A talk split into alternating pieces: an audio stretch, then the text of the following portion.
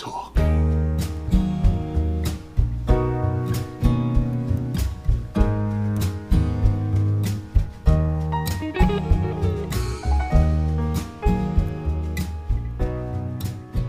Hallo, liebe Zuhörer und herzlich willkommen hier zurück zu einer weiteren Folge von Rausgeredet. Mein Name ist Noah Gunzert. Und ich bin Pascal Holl. Und wir freuen uns sehr, dass ihr heute wieder eingeschaltet habt. Ja, Passi, dritte Woche, dritte Folge von Rausgeredet. Ich würde sagen, bisher ziehen wir eigentlich ganz gut durch, oder?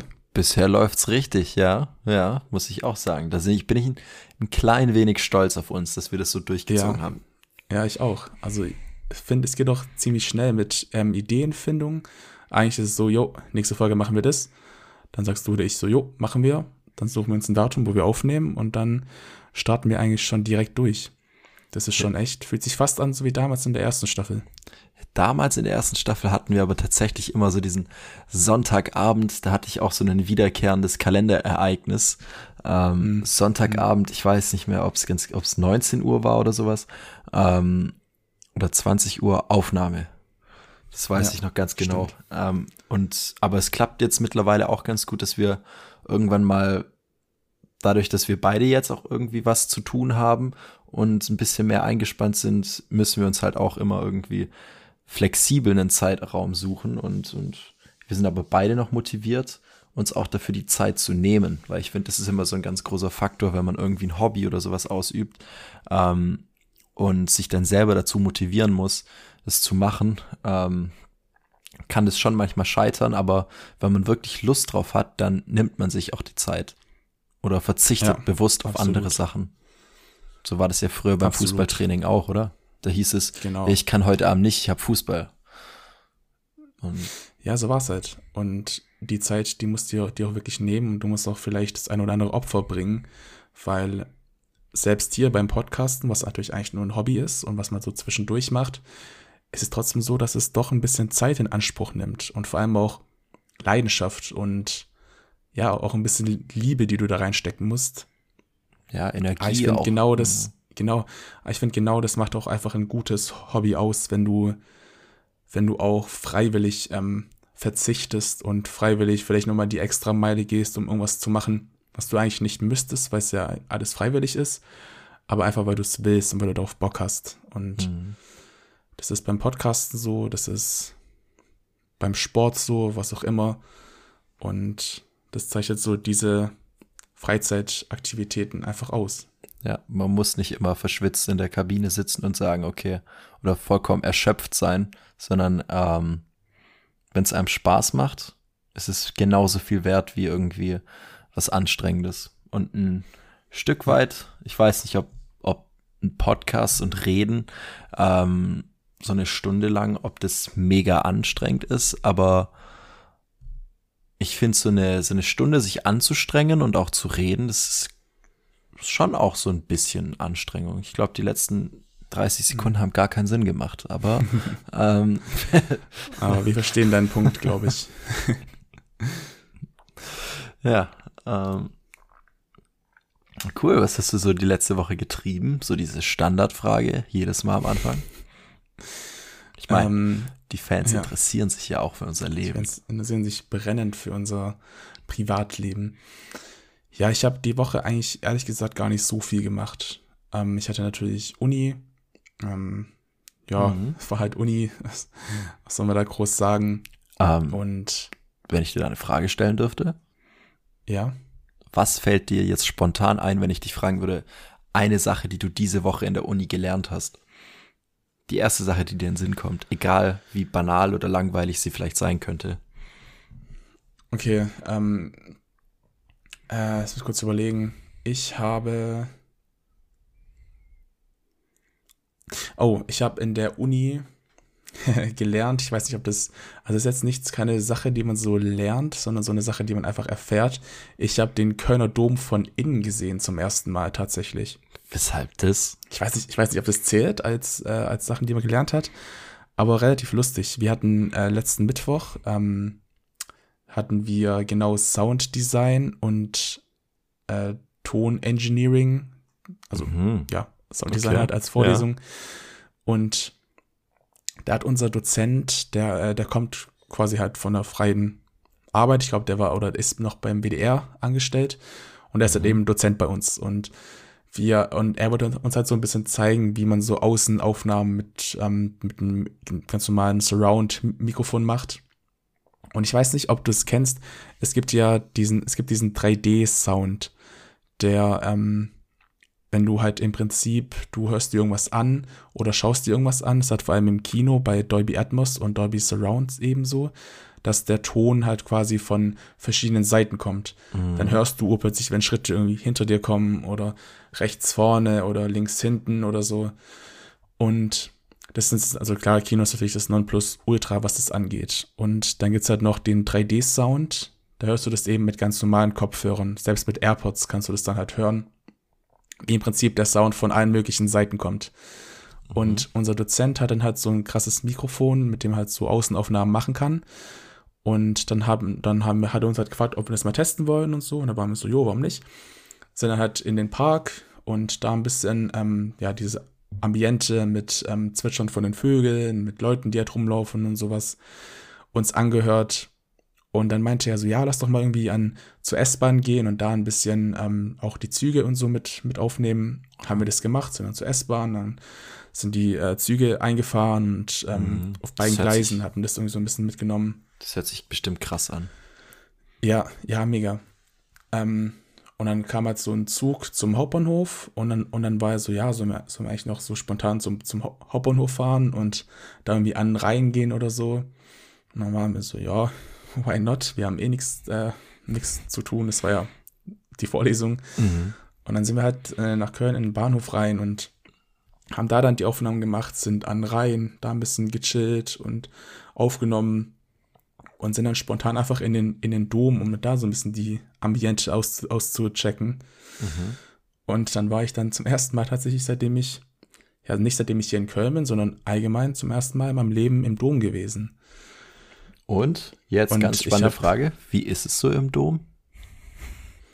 Also, ich habe damals auch eine ganz steile These aufgestellt. So, ähm, für mich sehen alle Dome, Dömer, Doms ähm, Kathedralen und, mhm. und, Riesen, und Riesenkirchen von denen einfach genau gleich aus.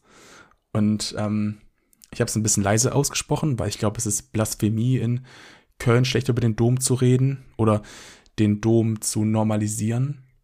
Ähm, aber dann war ich drin und es sah wirklich eins zu eins aus wie, keine Ahnung, wie die Kathedrale in Barcelona, wie, mhm, ähm, mhm.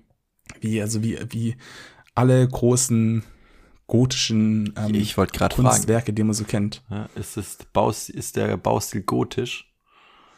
Also ich denke schon. Es gibt halt ähm, gotisch ist halt, die haben, also die zeichnen sich eher aus durch so spitzere Gebäude oder durch so mhm. spitzere Türme und Fenster. Ich glaube, Barock oder Romantik müsste noch, ähm, müssten noch andere Stile sein. Die haben eher so abgerundete Fenster und abgerundete Balken aber mhm. Mhm. ich will jetzt auch nichts, will jetzt auch nichts, nichts Falsches sagen über den Dom. Weil ich bin immer noch hier in Köln und ein bisschen Angst, dass ich hier ähm, Nacht noch, nachts noch gemeuchtet werde. ja, ich glaube, die, die Mistgabeln werden schon geschärft. Ja. Ähm, ja, aber es ist tatsächlich so. Also, das kann ja auch niemand leugnen. Klar, jeder sagt, oh, unsere Kirche ist die schönste, aber ganz, ganz nüchtern betrachtet eine Kirche hat halt schon viele Faktoren, die sie oder die immer gleich sind. Ist vorne irgendein Altar in so einem großen Kirchturm oder äh, in so einer großen Kirche, in der Kathedrale hast du irgendwie noch solche Seitenausbuchtungen, die irgendwie eh immer verschlossen sind, wo dann, was weiß ich, irgendwelche Figuren stehen und Bilder, wo man, wo man nie zu Gesicht bekommt. Ähm, vorne ja. irgendein Altar, ähm, große, große ähm, wie nennt sich das, die Fenster? Kirchenfenster? Ähm, das ist kein Mosaik, Ich glaube, ich habe ja nur irgendeinen Namen, also die haben nur irgendeinen Namen, aber ich wüsste jetzt auch nicht genau, äh, wie, wie die heißen. Aber stimmt, also das ist auch in allen Kathedralen äh, gleich. Dann hast du noch irgendwo eine äh, Statue von Maria. Maria. Frau. Mm. Du Jesus hast eigentlich hängt noch irgendwo Jesus am Kreuz. am Kreuz. Was man auch manchmal hat, ist diese, ich glaube, das sind 14 Phasen der Kreuzigung äh, von Jesus. Irgendwie so in so 14 Bildern oder so. ähm, hast du eine Bänke, irgendwo noch so eine Empore. Es sind, ja, keine Ahnung. Ich habe immer so gesagt, okay, kennst du eine, kennst du alle. Weil ob da jetzt ein, ob da jetzt ein nackter Engel an der Deckenmalerei hängt oder drei, ist halt auch, naja. ist ja, jetzt auch ist, nicht so der größte Unterschied. So. Aber ich meine, der, wo sich wohlfühlt, der fühlt sich dann aber auch überall in Europa heimisch in so Kirchen, weißt du? Weil ist ja auch bekannt. Ähm, aber okay, habt ihr euch dann die Tonaufnahmen ähm, dann auch angehört? Wir haben uns die angehört, ja. Und er hat sie halt im Prinzip halt uns allen dann geschickt über Airdrop, dass wir den noch quasi vor Ort oder dann halt später noch Ach. in der Uni uns anhören konnten. Krass, okay. Alle mit Kopfhörern, also mhm. alle halt mit, mit AirPods oder so und es ist schon wirklich faszinierend. Also ich fand vor allem krass die Aufnahmen vom Hauptbahnhof, wenn du mhm. quasi, du stehst halt, halt eben da und du hast halt die ganze Zeit diese, diese Aussagen. Also hier Zug 10 Minuten Verspätung, hier Zug fällt aus, hier Zug halbe Stunde äh, Ver mhm. Verspätung. Mhm. mhm. Und du stehst halt da und hast halt die Kopfhörer an und du hast halt wirklich so, wie diese, wie diese Durchsagestimme von gefühlt einfach zwei Gleise weiter von rechts hinten kommt. Krass. Und, ähm, und klar, also ich wusste halt na natürlich, dass ich gerade irgendwas anhöre, aber ich habe mich immer wieder dabei erwischt, mich, wie ich mich doch irgendwie umgeblickt habe, weil ich dachte, okay, jetzt redet halt wirklich irgendjemand hinter mir. Das ist erschreckend. Es war wirklich, es, ja. war, es, war, es, war, es war wirklich die ganze Zeit nur diese Aufnahme. Und das ist schon echt krass. Also. Das war ein einzelnes Mikrofon, das einfach irgendwie 360 Grad aufnimmt. Ja, also dieses Mikrofon besteht quasi aus, im Prinzip aus so vier, ich glaube, Membranen, mhm. müsste das sein, mhm. die halt ähm, tetraederförmig angeordnet sind. Also Tetraeder ist ein äh, Te ja. Tetra 10? Ja.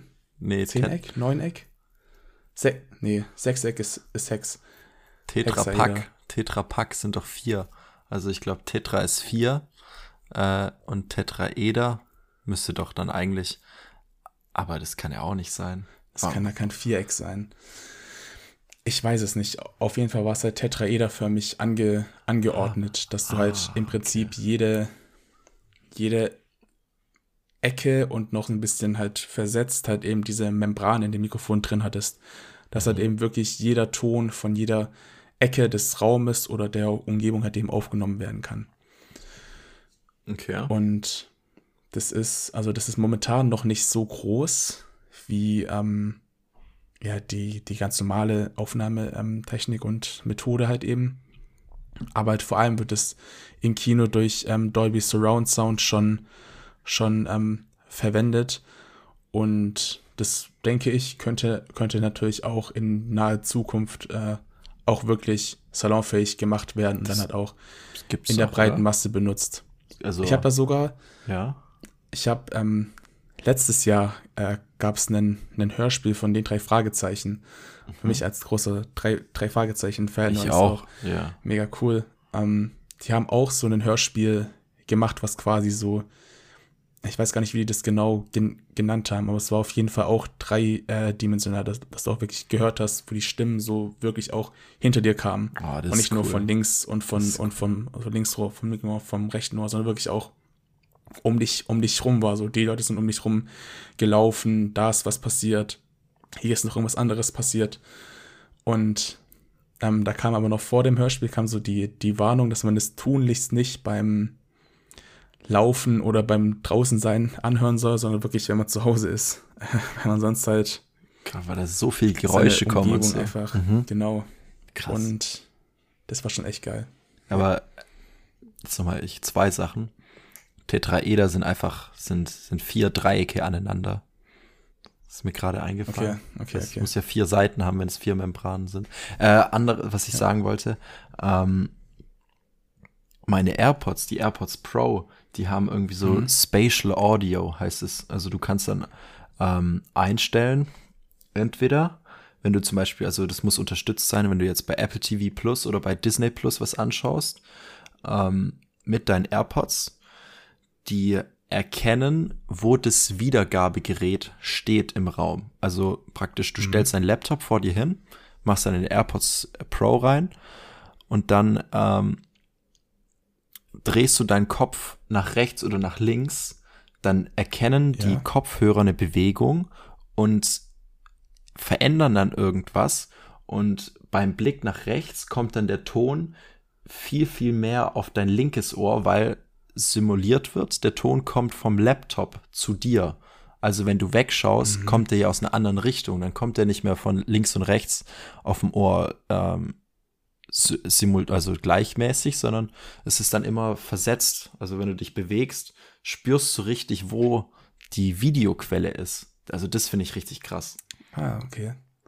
Und Boah, das, ist, das ist wirklich geil. Ja. Und halt auch dieses so Dolby Atmos mäßige Surround Sound, das gibt's auch und das ist auch echt krass. Also Filme schauen, auf, alleine an schon so mit, mit AirPods ist, ist viel cooler als jetzt nur mit deinen, mit deinen Laptop-Kopfhörern oder ähm, Mhm.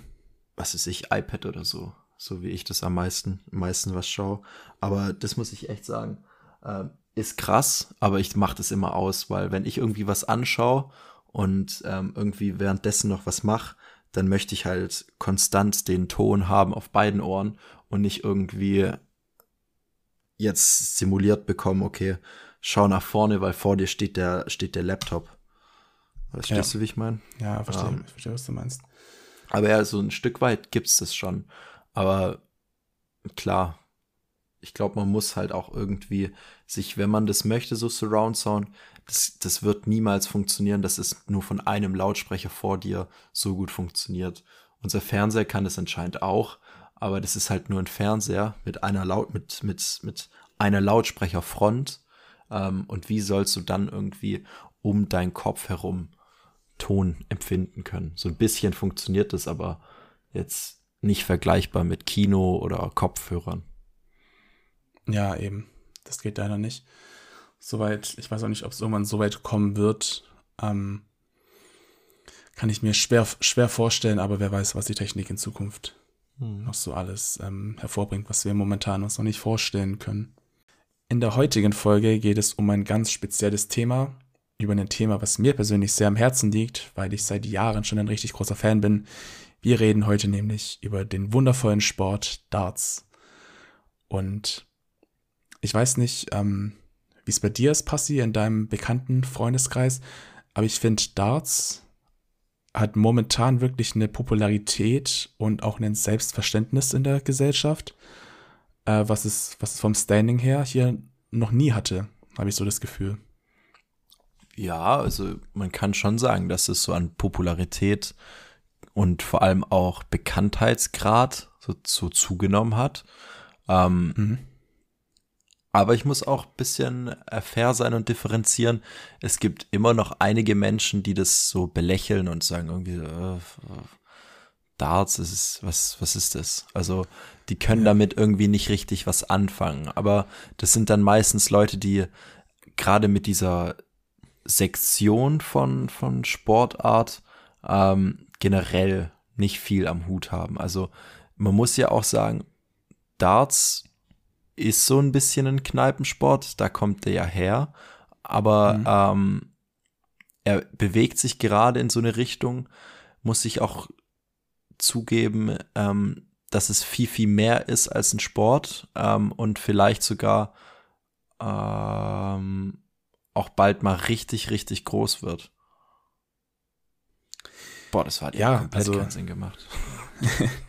Nee, also ich, ich, ich weiß, in welche Richtung du gedacht hast. Wie du es dann formuliert hast, wäre ein bisschen schwierig. Das war ein bisschen Aber- schwierig, ja. Aber ist also, ja, Darts, Darts hat als Kneipensport angefangen. Darts ist teilweise auch immer noch ein Kneipensport. Aber es ist wirklich von, vom Scale, von der Größe her, ähm, in, also nicht in der ganzen Welt, dafür ist es noch wirklich zu klein, aber vor allem in Europa hat es einfach an Reputation zugewonnen und ist mittlerweile halt auch so groß, dass äh, selbst hier in Deutschland so extrem viele Events und Veranstaltungen stattfinden. Und wir beide, wir waren ja zusammen äh, 2019 in Sindelfingen bei einer Veranstaltung, bei so einem European Darts ähm, Event.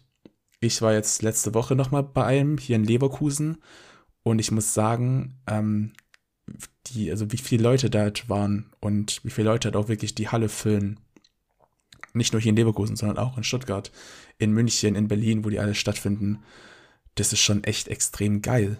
Also, mhm. da sind halt Leute, also ich habe so das Gefühl, klar ist immer noch ein Event und ich glaube, viele gehen auch wirklich dahin, um zu saufen oder so. Ja, das ist aber das, ich was find, ich gemeint habe, ja.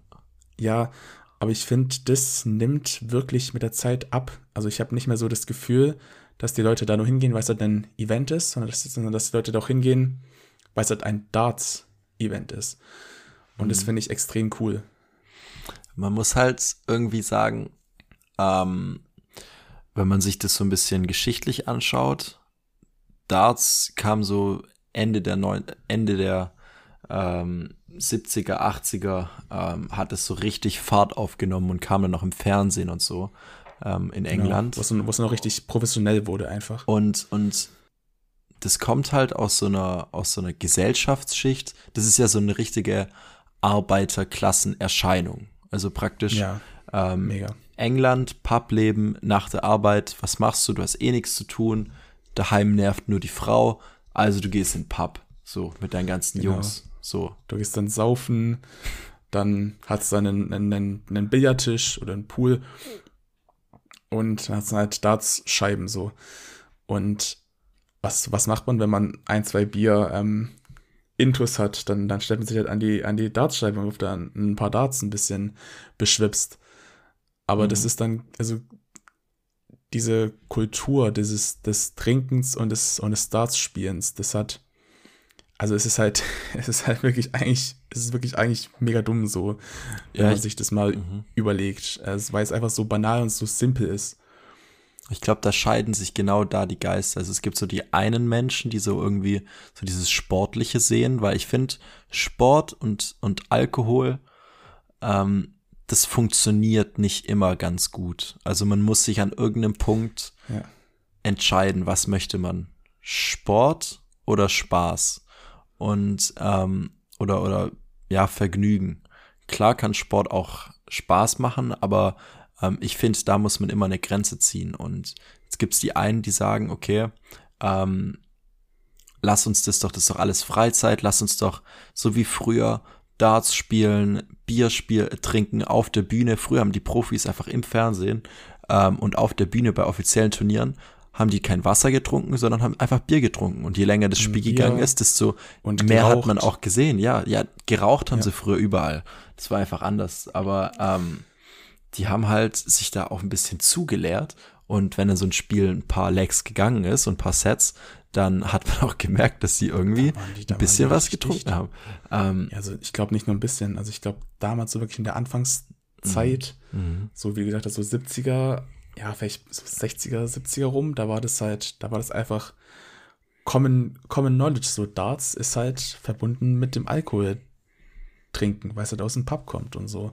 Und so war das halt einfach. Deswegen war Darts oder deswegen ist Darts auch immer noch so extrem nahbar finde find ich. Weil wo hast du sonst eine Sportart, wo die Fans so nah bei den Spielern sind? Klar, ähm, ja. mhm. Mhm. also die, die, du bist jetzt, wenn du in der Halle bist und jetzt irgendwie ganz, ganz weit hinten, dann natürlich nochmal was anderes, aber wenn du wirklich in der ersten Reihe sitzt, dann sind die Spieler wirklich direkt bei dir. Und ich finde, das macht den, das macht den Sport auch so, so, so menschlich einfach. Ja. Ein Riesenvorteil hat Darts. Und das ist einfach, tatsächlich ein Sport, den, den jeder irgendwie machen kann. Das ist ein Sport, wo die Protagonisten, die, die Stars, die richtigen Profi-Spitzensportler, das sind einfach immer noch Menschen zum Anfassen. Die, lauf, die laufen da wie bei einem Boxkampf. Vor jedem Spiel laufen die da so ein bisschen durch die Menge, klatschen ab. Mhm. Manche ähm, geben sogar noch Autogramme oder, oder machen Selfies, je nachdem, was es für ein Turnier ist. Ähm, ja. Also das ist wirklich noch Sport zum Anfassen. Und jeder kann es zu Hause machen. Du kannst dir für, für wenig Geld, kannst du dir so ein Setup kaufen, das dann auch wirklich für eine ganze Weile hält. Und mhm. der Riesenvorteil ist, finde ich, du kannst dir für, für 100 Euro genau dieselben Sachen kaufen, die auch die Profis benutzen, die vorne auf der Bühne stehen und Weltmeisterschaften und Millionen an Geld verdienen. Ja. Also, was kostet so ein Michael van Gerven authentischer Dart. Also so ein richtiger. So ein richtiger, der ist schon bei so 120, 130 Euro. Ja, aber guck mal. Ich hab, ich finde immer so der, der krasseste Unterschied ist, ähm, fand ich immer bei, bei Fußballschuhen. Weil wenn ein Fußballschuh rauskommt, eine neue Serie, dann gibt's ja erstmal fünf oder sechs Versionen. So der, der für 20 Euro, dann der für 50 Euro, dann der für 80, wo man schon sich so denkt, okay, da ist es vielleicht nicht schon, nicht nur drauf gedruckt, sondern da ist es vielleicht schon so ein bisschen gestickt. Dann hast du mhm. irgendwie einen für 150 Euro, wo schon ein bisschen leichter ist, wo schon mehr Ansätze hat von dem Schuh, der tatsächlich auch oder den auch die Profis spielen. Und dann kannst du aber auch 300 Euro ausgeben und dann den Schuh kaufen, den auch die, die Profis benutzen. Und ein bisschen ist es ja. beim Darts auch so, aber das ist von, von, der, von der Kostenintensität ist es, ist es viel, viel geringer. Also mit viel weniger Geld ja, einfach genau das, äh, das machen, was auch die Profis machen. Und, und ich glaube, deswegen ist auch Darts so, ähm, so erfolgreich bei, bei den, bei den Menschen. Und ich finde, deswegen ist es so ein Sport zum Anfassen einfach. Was ich ja noch extrem geil finde, ist so, du hast, du hast halt nicht so diese Mannschaften, die du, ähm, die quasi mhm. rivalisieren. Also du hast es nicht Bayern München gegen Borussia Dortmund und du hast die und die Fans, sondern du feierst halt wirklich nur Spiele an. Und da kann es halt auch mal sein, dass ein Niederländer wie Michael van Gerwen in Deutschland, die eigentlich ja eine Feindschaft mit Niederländer haben, dass halt ein niederländischer Spieler auch gefeiert wird hier und zwar so richtig gefeiert. Mhm. Oder einen Raymond van, van Barneveld, den, den kennt man ja einfach, das ist ja auch eine Legende so und die werden halt auch einfach frenetisch teils gefeiert von deutschen Fans, weil einfach so diese, diese äh, Kultur von, oder so, oder so diese Rivalenkultur einfach nicht da ist. So, du hattest ganz lange, hattest du keinen einzigen Spieler, der ausgepfiffen wurde. Ist es jetzt anders. Mhm. Und das finde ich persönlich extrem beschissen, wenn ja. ich das so sagen darf. Weil so ein bisschen so diese, die Zuschauer feiern den an, dann feuern sie den an, dann feuern sie den an, weil ja geil ist. Aber früher wurde der andere Spieler nie irgendwie ausgepfiffen, sondern da waren die Fans mhm. halt immer gut drauf und haben, immer, haben man immer gute Stimmung gemacht für beide Spieler. Ja, das waren immer so Fans des Sports. Genau, also, genau. So ist auch und mittlerweile ist genau mein, mein Standing, wenn es um Fußball geht. Ich finde den Sport immer noch ganz okay, aber ähm, ich muss nicht mehr großartig für eine bestimmte Mannschaft sein irgendwie. Also das bringt mir dann auch nicht mehr viel. Ähm, aber beim Darts hast du mittlerweile, also wer, wer wird denn gerade ausgebucht? Gervin Price, irgendwie mittlerweile mhm. extrem, also noch extremer als von Anfang an ja. schon. Jedes Match wird der ausgebucht, habe ich so das Gefühl, ja. wenn man so die Premier das, League schaut. Ja, das ist, ähm, also das ist, das ist krass. Also klar, das ist jetzt, was die Gründe dafür sind, dass er ausgepfiffen äh, wird, das gibt's, da gibt's verschiedene, aber die liegen teils wirklich vier, fünf Jahre zurück, warum der ausgebuht wird. Ähm, aber momentan ist es auch so, dass die Gegner von den Local Heroes ausgebuht werden. Und es ist auch hier passiert, in Leverkusen. Da, ähm, also nicht in der Session, wo ich war, aber in der Session mhm. davor, da hat ein Deutscher gespielt, Martin Schinder. Mhm. Und jeder Gegner von ihm jeder Gegner, der gegen den Deutschen gespielt hat, wurde ausgebuht, als er Darts auf Doppel hatte. Ja, Einfach weil er halt, weil er halt eben nicht der Deutsche ist. Und ich finde, da geht dieser Punkt, dieser Fan, Fan des Sports geht da ein bisschen verloren, weil dann schon wieder so diese, dieses, dieses, dieses nationale Ding halt eben, halt eben wieder dazu kommt. Wo ich mir dann denke, das ist dann einfach scheiße. Oder vor zwei Wochen oder vor drei Wochen in der Premier League, da haben die in Schottland gespielt. Und da ah, hat ähm, ja. Gary Anderson Schotte gegen Johnny Clayton gespielt. Und ähm, Gary Anderson, den kennen vielleicht ähm, auch die Leute, die jetzt nicht so drin sind. Das ist ähm, ein sehr legendärer Spieler auch. Mein genau. Lieblingsstars-Spieler. Ja. Johnny Clayton, der ist ähm, jetzt nicht so bekannt im, im Mainstream, aber der ist momentan einer der besten Spieler der Welt. Der hat auch letztes Jahr die Premier League gewonnen. Und der ist einfach ein richtig geiler Typ. Also der freut sich auch, auch immer, wenn der Gegner mal einen geilen, einen geilen Wurf macht, wenn der Gegner mal was Geiles mhm. äh, checkt, mhm. dann, dann lacht er auch, dann checkt er ab mit der Faust und so. Und das ist, das ist der liebste Spieler, den es gibt. Und er wurde ausgebuht von den, von den schottischen Fans. Warum? Weil er aus Wales kommt. Und es gibt wirklich keinen Grund. Also, und ich finde, wenn ein Spieler, wenn wirklich so ein, so ein Saubermann wie Johnny Clayton ausgebuht wird, weil er halt aus Wales kommt, genau da fängt dann so, oder fängt der Dartsport an, so seine Identität ein bisschen zu verlieren. Und das finde ich schade. Und da muss man auf jeden Fall aufpassen, dass das jetzt nicht zur Norm wird, weil ähm, dann kann das, dann kann es wirklich ganz, ganz schnell einfach schlecht enden für die Spieler und auch mhm. für das Erlebnis Darts eben. Mhm. Aber, zu, aber zum Glück reden wir wirklich nur von ja, Ausnahmen, weil es auch ein bisschen mehr wird. Aber im Großen und Ganzen ist Darts halt oder ist die Fankultur von Darts halt immer noch eine sehr offene. Und das finde ich echt geil. Ja, aber die war auch immer offen, denke ich, aus dem Grund, weil, es muss ich nochmal Darts loben, ähm, es gibt keinen Sport auf der Welt, wo du an einem Abend mit einem Ticket, mit, mit an einem Spieltag einfach, nehmen wir mal die Premier League, die Top 8 aus einem Sport sehen kannst. Weißt du? Ja, Innerhalb so kurzer Zeit siehst du so eine Menge an, an Spitzensportlern, an, an Weltstars. Weltstars vielleicht nicht, aber ähm, einfach an, an den Besten in diesem Sport. Wenn du Tennis schaust, okay, dann hast du vielleicht ein Tagesticket, aber dann siehst du da maximal zwei, drei Spiele, die dann für sich auch mhm. immer zwei, drei Stunden gehen. Ähm, und es ist nicht vergleichbar mit, mit irgendwie dieser, dieser Menge und, und, und, und, und Kürze und, und, und ja, wie man es auch immer nennt, einfach bam, wird's dir um die Ohren gehauen. Und da ist wieder einer und ja. da ist wieder ein krasser, ein krasser Sportler. Ja. Und ähm, ich finde, Darts ist ein extrem schneller Sport. Ähm, und, und ich glaube, deswegen ist auch immer so die Stimmung ganz, ganz krass. Weil du hast innerhalb von, von fünf Minuten oder von sogar weniger, kann sich die Stimmung von Ekstase zu komplette Stille und niemand dreht durch ändern. Mhm. Weil wenn die da vorne auf der Bühne nicht ihr Bestes geben und selber nicht zufrieden sind mit sich, dann sind die Fans auch nicht zufrieden, weil warum sollen die jubeln, wenn nichts passiert? Und ich finde, im Darts merkst du das immer extrem, wie gut die Spieler tatsächlich spielen. Ja. Irgendwie im, im Fußballstadion hast genau. du trotzdem noch deine Cannstatter Kurve, die dann irgendwie was auf den Trommeln, ähm, Trommeln spielen und irgendwie ihre da, ihre zehn Standardlieder darunter jodeln.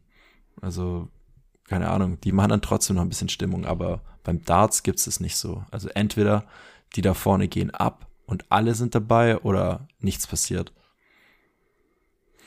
Ja, wobei es auch drauf ankommt, wer spielt. Also jetzt hier in Leverkusen, wo wir waren letzten Sonntag, da war es so, dass halt selbst die Spieler, also wenn halt ein Van Gerven, ähm, Michael van Gerven, ich denke, den kennen auch die meisten zumindest vom Namen, ähm, den würde ich schon als absoluten Weltstar äh, bezeichnen, wenn den kennt wirklich jeder oder zumindest kennt jeder seine, seine Glatze, die übrigens richtig, richtig geil aussieht, wenn man so die in den live sieht. Aber du siehst nur so, wie die so extrem, die glänzt, die, glitzert immer so und das ist irgendwie geil. habe ich, hab ich zu, zu Felix auch gesagt, als ähm, Van Gerben gerade eingelaufen ist, so, yo Felix, ich sehe ich seh gerade nicht so viel, aber ich kann das Glitzern auf Van Gerben seiner, seiner, seiner Glatze sehen. Aber warum glitzern?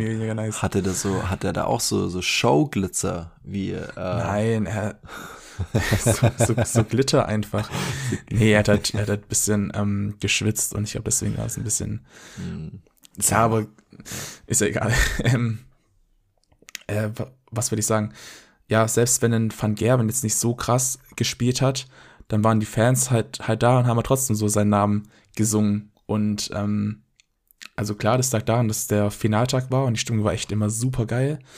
Und wirklich das einzige Mal, als in der Halle ruhig geworden ist, ist, ähm, wenn die Spieler auf Doppelwurf hatten und dann so diese, diese Spannung halt. Mhm, und dann ist mhm. die ganze Halle ist, ist äh, still und, und wartet, ob er jetzt trifft oder halt eben nicht. Und dann, wenn er trifft, dann geht es ab. Wenn nicht, dann halt nicht. Und das ist auch so, also da ist auch so, äh, die, so diese, dieses Wechselhafte. Nicht, nicht jetzt im, im negativen Sinne, sondern so dieser, dieser Wechsel von, von ausgelassener Feierstimmung zur, zur Spannung halt. Und das ist auch schon echt extrem nice. Und wie du gesagt hast, Darts ist ein sehr schneller Sport. Ich kenne keinen Sport, wo Entscheidungen so schnell gefällt werden können. Mhm. So ein Leg 501 dauert halt zwischen einer, anderthalb Minuten, je nachdem, wie gut die Spieler halt eben spielen. Und so ein Spiel kann, kann auch schon mal nur zehn Minuten gehen, wenn, ein, wenn einer so richtig abgeht. Und mhm. da gibt es wirklich kein, keinen anderen Sport, der in so kurzer Zeit so viele Emotionen zum einen zeigen kann, so viel Unterhaltungswert bieten kann, so viel Spannung auch. Und ja. es ist ja im Prinzip nicht viel mehr als zwei Spieler, die Pfeile auf eine Scheibe werfen. Aber so kann man glaub, jeden Sport runterbrechen. Also genau so kann, kann man, genau, jeden Sport runterbrechen. Ja, ja, im Prinzip schon. Aber viele sehen halt Darts äh, als, als äh, nicht mehr als das, dieses Pfeile auf die Scheibe werfen und ist ja nicht schwierig und es bewegt sich ja, ja keine Ahnung, die sind alle fett und so.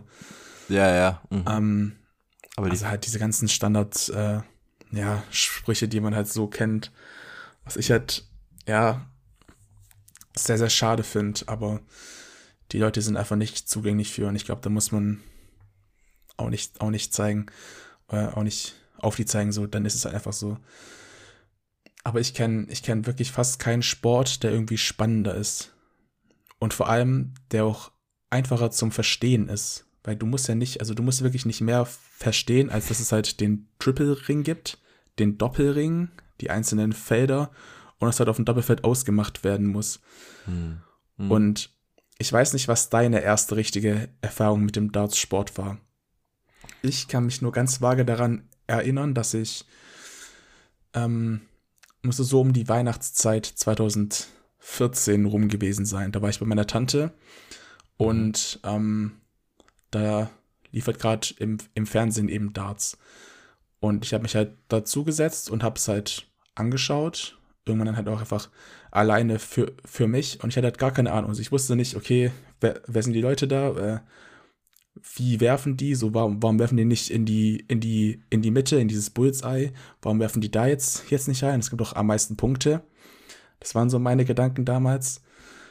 Mhm. Aber dann habe ich so ein, so ein, zwei Lags habe ich mir dann angeschaut und die Kommentatoren haben so, immer so mitkommentiert. Und irgendwann hast du, und, und, irgendwann weißt du dann auch so, so ein bisschen so, ah, okay, deswegen werfen die jetzt auf die 20. Deswegen haben die es auf diesen äußeren Ring geworfen. Und du bist da wirklich so schnell drin und weißt so schnell, was da dem passieren muss und passieren wird. Und kannst, dann kannst du da auch richtig, auch richtig mitfiebern, so. Ja, null vergleichbar mit American Football oder so, wo man wo man zwei Saisons anschauen muss, um irgendwie auch das Spiel so weit verstehen zu können, dass man selber mitdenken kann. Ähm, ja, okay. Ich meine, also selbst, selbst, beim, selbst beim Fußball kommen dann noch Sachen wie Abseits oder, keine Ahnung, Nachspielzeit, Elfmeter. Das sind auch Sachen, so, okay, Elfmeter jetzt vielleicht nicht, aber so Abseits sind so Regeln, die man halt auch wirklich verstehen oder wirklich verstehen muss, um, um die zu verstehen. Ja. Oder ja, beim mhm. Tennis mit, mit, ähm, mit dem, mit, der, mit dieser Doppellinie, dass, ähm, dass das schon, schon, schon aus ist. Ach, wie das Feld so, funktioniert. Beispielsweise. Ja, ja. Mhm. Genau, wie sowas fu funktioniert. So ist alles, ja. Klar, ist jetzt, ist jetzt auch nicht kompliziert zum Verstehen, aber man, man braucht, ich glaube, man braucht schon ein bisschen mehr Zeit. Was ist so denn, das hat jetzt mit Darts nichts zu tun, aber gerade läuft die Eishockey-WM. Ähm, und ich finde, Eishockey ist auch so ein Sport, der so komplex ist. Also, da kann man auch nicht einfach mal zehn Minuten zuschauen und das dann verstehen. Klar, so der Kern irgendwie, dieser Puck muss ins Tor. Das checkt jeder, denke ich mal. Aber mhm. ähm, warum er dann irgendwie an der ersten Drittlinie dann irgendwie so ein ähm, ich weiß gar nicht, ich weiß gar nicht, wie das sich nennt. Ähm, ja, auf jeden Fall, wieso man dann da spielt und hier, das ist komplett äh, unverständlich, wenn man sich da nicht mit, mit befasst. Und Darts bietet halt so den Vorteil, okay, Pfeil ins Brett reinwerfen. Wenn er stecken bleibt, zählt er. Wenn er nicht stecken bleibt, zählt er nicht. Ähm, und die Zahlen kann man ja ablesen. So. Also ja, ja. ein relativ simpler Sport. Weil du ja, glaube Ja, was war denn, mhm. was war denn so, so, so deine erste Erfahrung mit dem, mit dem Sport schauen oder so? Wann hast du zum, zum ersten Mal so davon richtig Wind bekommen? Also die erste Dartscheibe, das müsste bestimmt so, also da war ich vielleicht sechs oder sieben. Ähm, haben wir mal zu Weihnachten oder Ostern, das weiß ich jetzt nicht mehr genau, ähm, haben wir mal so eine Dartscheibe ähm, bekommen, mein Bruder und ich, und die hing dann immer bei uns unten im Hobbyraum und am Anfang haben wir auch echt oft gespielt, irgendwann mal da ein bisschen weniger. Ähm, aber mir hat es auch schon immer richtig Spaß gemacht und mein Papa hat es halt auch immer gemocht und ich denke, der hat uns so, oder ja, so ein bisschen uns damit in Berührung gebracht und das war am Anfang war das noch E-Darts und wir hatten so eine coole Dartscheibe mit unendlich vielen Spielen, wo wir nie alle gespielt haben und auch nicht annähernd verstanden haben, um was es da wirklich geht. Ähm, und, und ja, wir haben dann immer am Anfang unser ganz normales 301 oder tatsächlich auch damals, weil wir noch nicht so, so gut waren, einfach wer als erstes 300 Punkte hat, also von unten nach oben geworfen. Mhm, und ja. da war es dann egal, ob man überwirft oder ähm, ob man genau auf 300 kommt. Und ähm, das hat echt viel Spaß gemacht und ja, also schon relativ früh habe ich, habe ich Darts gekannt und, und auch gemocht.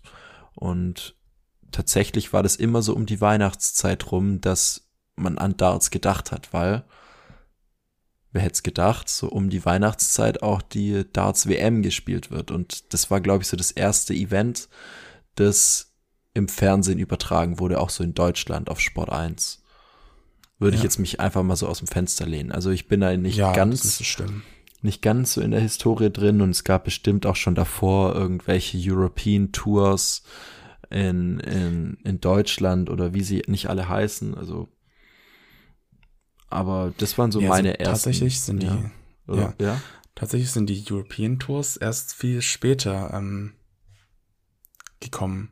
Also du hast wirklich so die, die Darts WM war so wirklich das, das erste richtig große Event oder die erste große richtig äh, Veranstaltung, die auch wirklich auch übertragen wurde damals. Ah, okay. Ich hatte es irgendwie. Und mhm. es hat sich, ja, es hat sich irgendwie festgesetzt. Und ja, genau, wie du gesagt hast, immer so zur Weihnachtszeit. Da ist auch wirklich der Darts-Boom, der Darts-Hype mit am, mit am größten. Weil es halt einfach wirklich das einzige Event ist, was so wirklich über mehrere Wochen geht. Also du hast ja zweieinhalb Wochen dann jeden Tag Spiele und auch jeden Tag was zu schauen im Fernsehen und das ist dann, das ist schon irgendwie auch echt. Gerade im Winter geht ja eh nichts ab hier in Deutschland. Also da kann man auch nicht viel machen. Genau. Wie oft willst ja. du rausgehen und Schlitten fahren, wenn es überhaupt Schnee hat? Und wenn es keinen Schnee hat, was machst du im Winter? Ja. Wie, also deswegen, keine Ahnung. Ähm, ja, so Fußball ist dann in der, sowieso in der Winterpause, wobei jetzt nächstes Jahr nicht, da ist ja die WM oder dieses Jahr. Darf ich da ähm, kurz noch was sagen? Also, es darf ja. bitte, es, es, darf jedes äh, Unternehmen von mir klauen, aber sauer wäre ich trotzdem. Es gibt ja immer Fanprodukte zu jeder WM und EM, so Deutschland mhm. Bier, Deutschland Bratwürstchen. Also ich, äh, ich wette also es hat sich niemand auf die Wette eingelassen, aber ich wette, ähm, dass es einfach Deutschland Glühwein geben wird. Irgendein Glühweinhersteller wird sagen, okay, wir machen Deutschland Glühwein. Ähm, ja, so safe. Deutschland Spekulatius, Deutschland Zimtsterne. Muss, es wird safe bestimmt auch schon produziert. Es wird alles geben. Es wird, also ja. es werden ja jetzt schon Weihnachtsmänner hergestellt. So, ja, äh, es, also wir haben ja auch schon Mai. Es ist nicht mehr so lange hin bis zu Weihnachten. Nee, aber das ist so mein Tipp. Deutschland-Glühwein. Und wenn nicht, dann mache ich mir eine Flasche. Aber also das habe ich mir schon, schon vor zwei Jahren gedacht. Es wird safe Deutschland-Glühwein geben. Ähm, mm. Ja, dazu wäre man Weihnachten. Also, ja. Was wolltest du sagen? Ja, genau. Also, dass du halt quasi keine anderen Veranstaltungen hast, so, aha, aha. Ähm, die normalerweise da stattfinden. So auch nichts über die Weihnachtsfeiertage. Ähm, genau, deswegen ist so die Darts-WM, oder deswegen verbinden viele auch Darts mit, mit, mit Weihnachtszeit, mit dem, mit dem Winter. Und ähm, ich wage mal einen, einen Take, dass viele gar nicht wissen, dass Darts auch, äh, dass Darts eigentlich das ganze Jahr läuft. Ja, ähm, safe. Auf jeden Fall. Ich habe das auch erst sehr spät mitbekommen. Ähm, aber natürlich, klar, muss ja auch irgendwie, ja. Ja, auf jeden Fall. Du kannst ja nicht äh, die ganze Zeit nur die WM spielen und so. Ähm, und das ganze Jahr machen die Profis dann halt, dann halt eben nichts. Und ja, also wie gesagt, 2014 war das so meine, meine erste, meine ersten Berührpunkte mit Darts. Wer war so der erste Spieler? Und Erinnerst du dich noch an so den ersten Spieler, ähm, der dich irgendwie beeindruckt hat? Weil ich habe da jemanden, da bin ich zwar heute nicht mehr Fan davon, aber. Boah, also ich muss sagen, ich kann von, von damals, 2014, weiß ich, weiß ich wirklich gar nichts. Also das, da habe ich es wirklich nur sporadisch eben das einmal angeschaut und das war es halt, halt eben. Und dann war ich 15 und 16 war ich dann nicht mehr so drin. Kann ich mich an 2017 kann ich mich noch so ein bisschen erinnern, da habe ich ein bisschen ähm, geschaut. Und ab 2018 dann wirklich regelmäßig. Aber so, also natürlich, man kannte halt Phil Taylor vom Namen. Ich denke, der wird auch vielen Leuten äh, was sagen. Der ist ja die, die Legende schlechthin. Der erfolgreichste, der erfolgreichste Spieler aller Zeiten ähm, mit 17 WM-Titeln. Oder 16, 16. Und. Mhm. Irgendwie, ja, weiß äh, nicht ganz genau. So, also, ja, so, so richtig beeindruckt. Boah, also ich wusste nur dann, als ich dann ein bisschen mehr geschaut habe, dass halt Michael van Gerven so das Nonplusultra ist, dass der wirklich jeden Titel ähm, gewinnt und gewonnen hat. Mhm. Und ähm, ja, er und Phil Taylor waren vielleicht die, die mich so an meiner Anfangszeit so am meisten beeindruckt haben, ja. Okay. Ja, bei mir war es Adrian Lewis. Hm. Jackpot. Jackpot. Ist dem sein, dem sein, äh, wie nennt man das? Sein, sein Gamertag.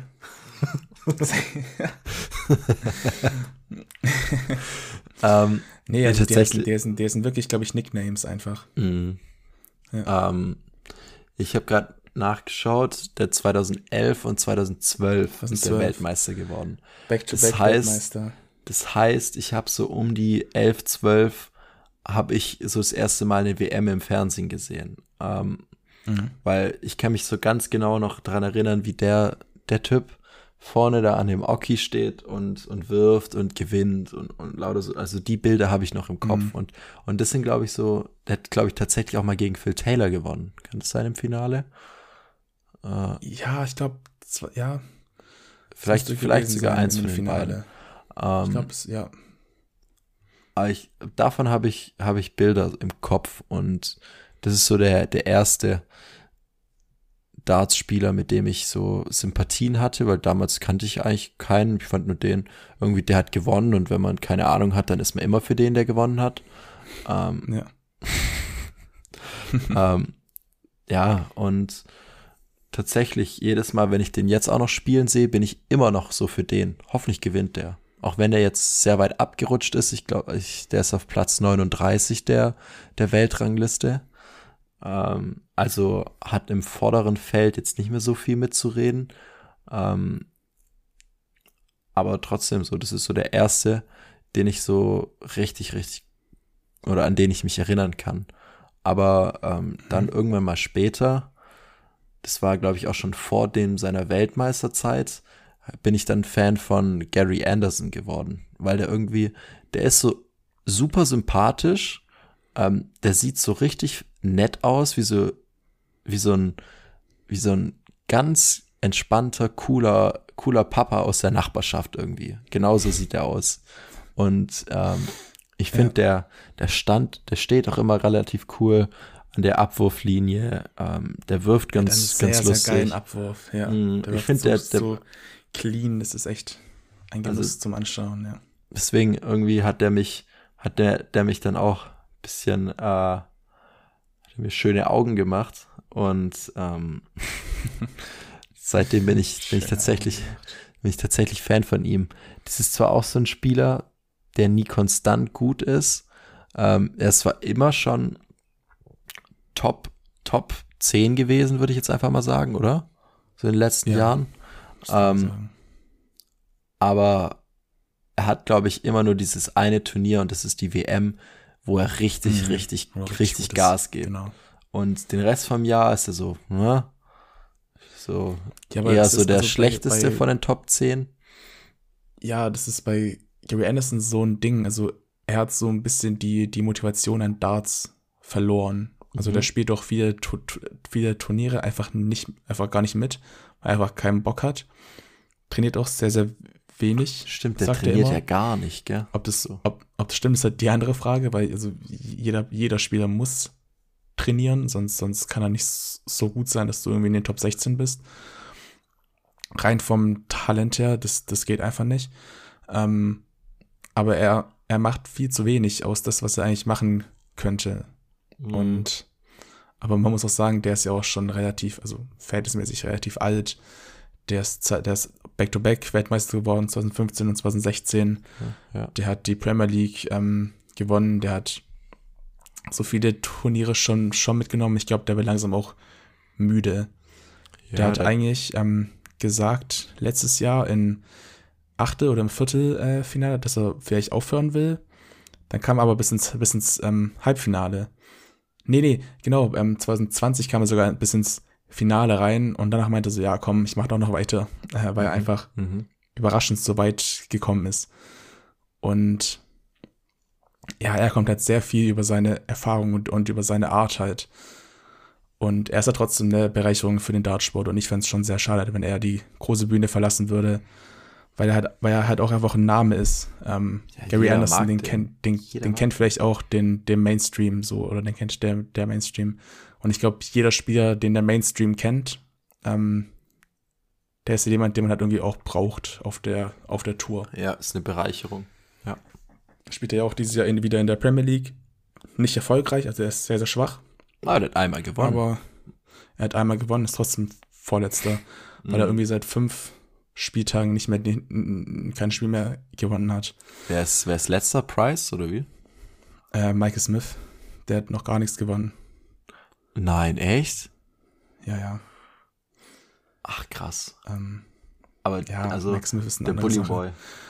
Mike Smith ist so ein, so ein, geiler Spieler. Mhm. Aber der verkackt immer, der ist, der ist mental, ist der nicht richtig, also ist er nicht komplett auf, auf Top-Niveau.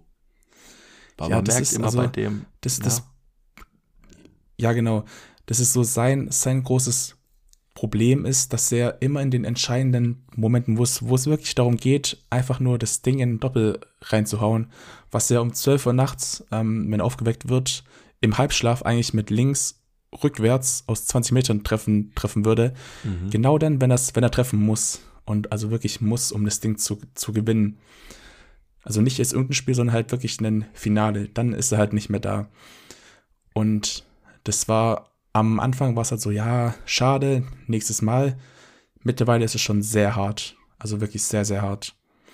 Der stand dieses Jahr auch beim Finale, beim WM-Finale, äh, im mhm. Finale. Also, ja, obviously. Mhm. Aber gegen Peter Wright, klar, Peter Wright, Snakebite, den kennt man auch. Ähm, der hat immer eine Frisur halt, äh, eine sehr auffällige und wechselt, und wechselt seine Darts die ganze Zeit.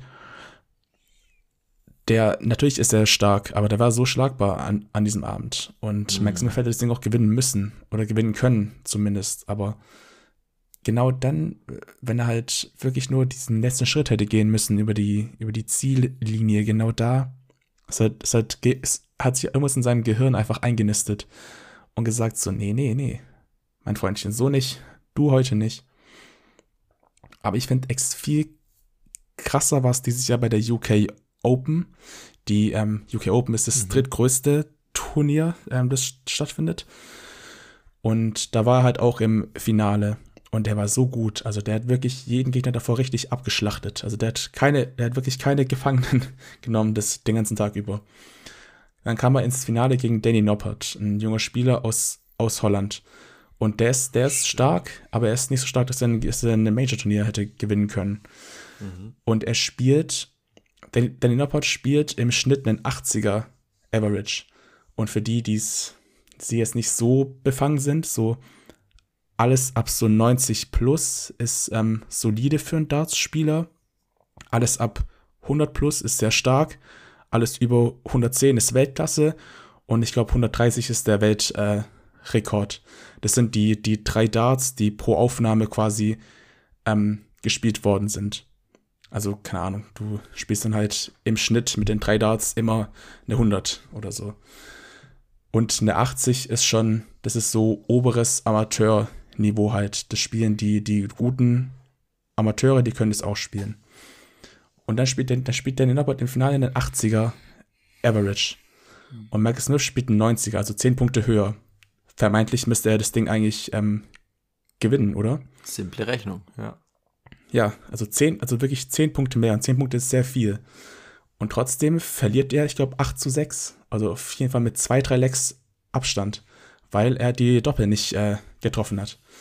Und das war schon sehr, sehr, das hat wirklich wehgetan, da zuzuschauen, weil da ist es wirklich, also da ist er wirklich von seinem größten Ziel, ein Turnier zu gewinnen, wirklich nur so ein Millimeter weit entfernt.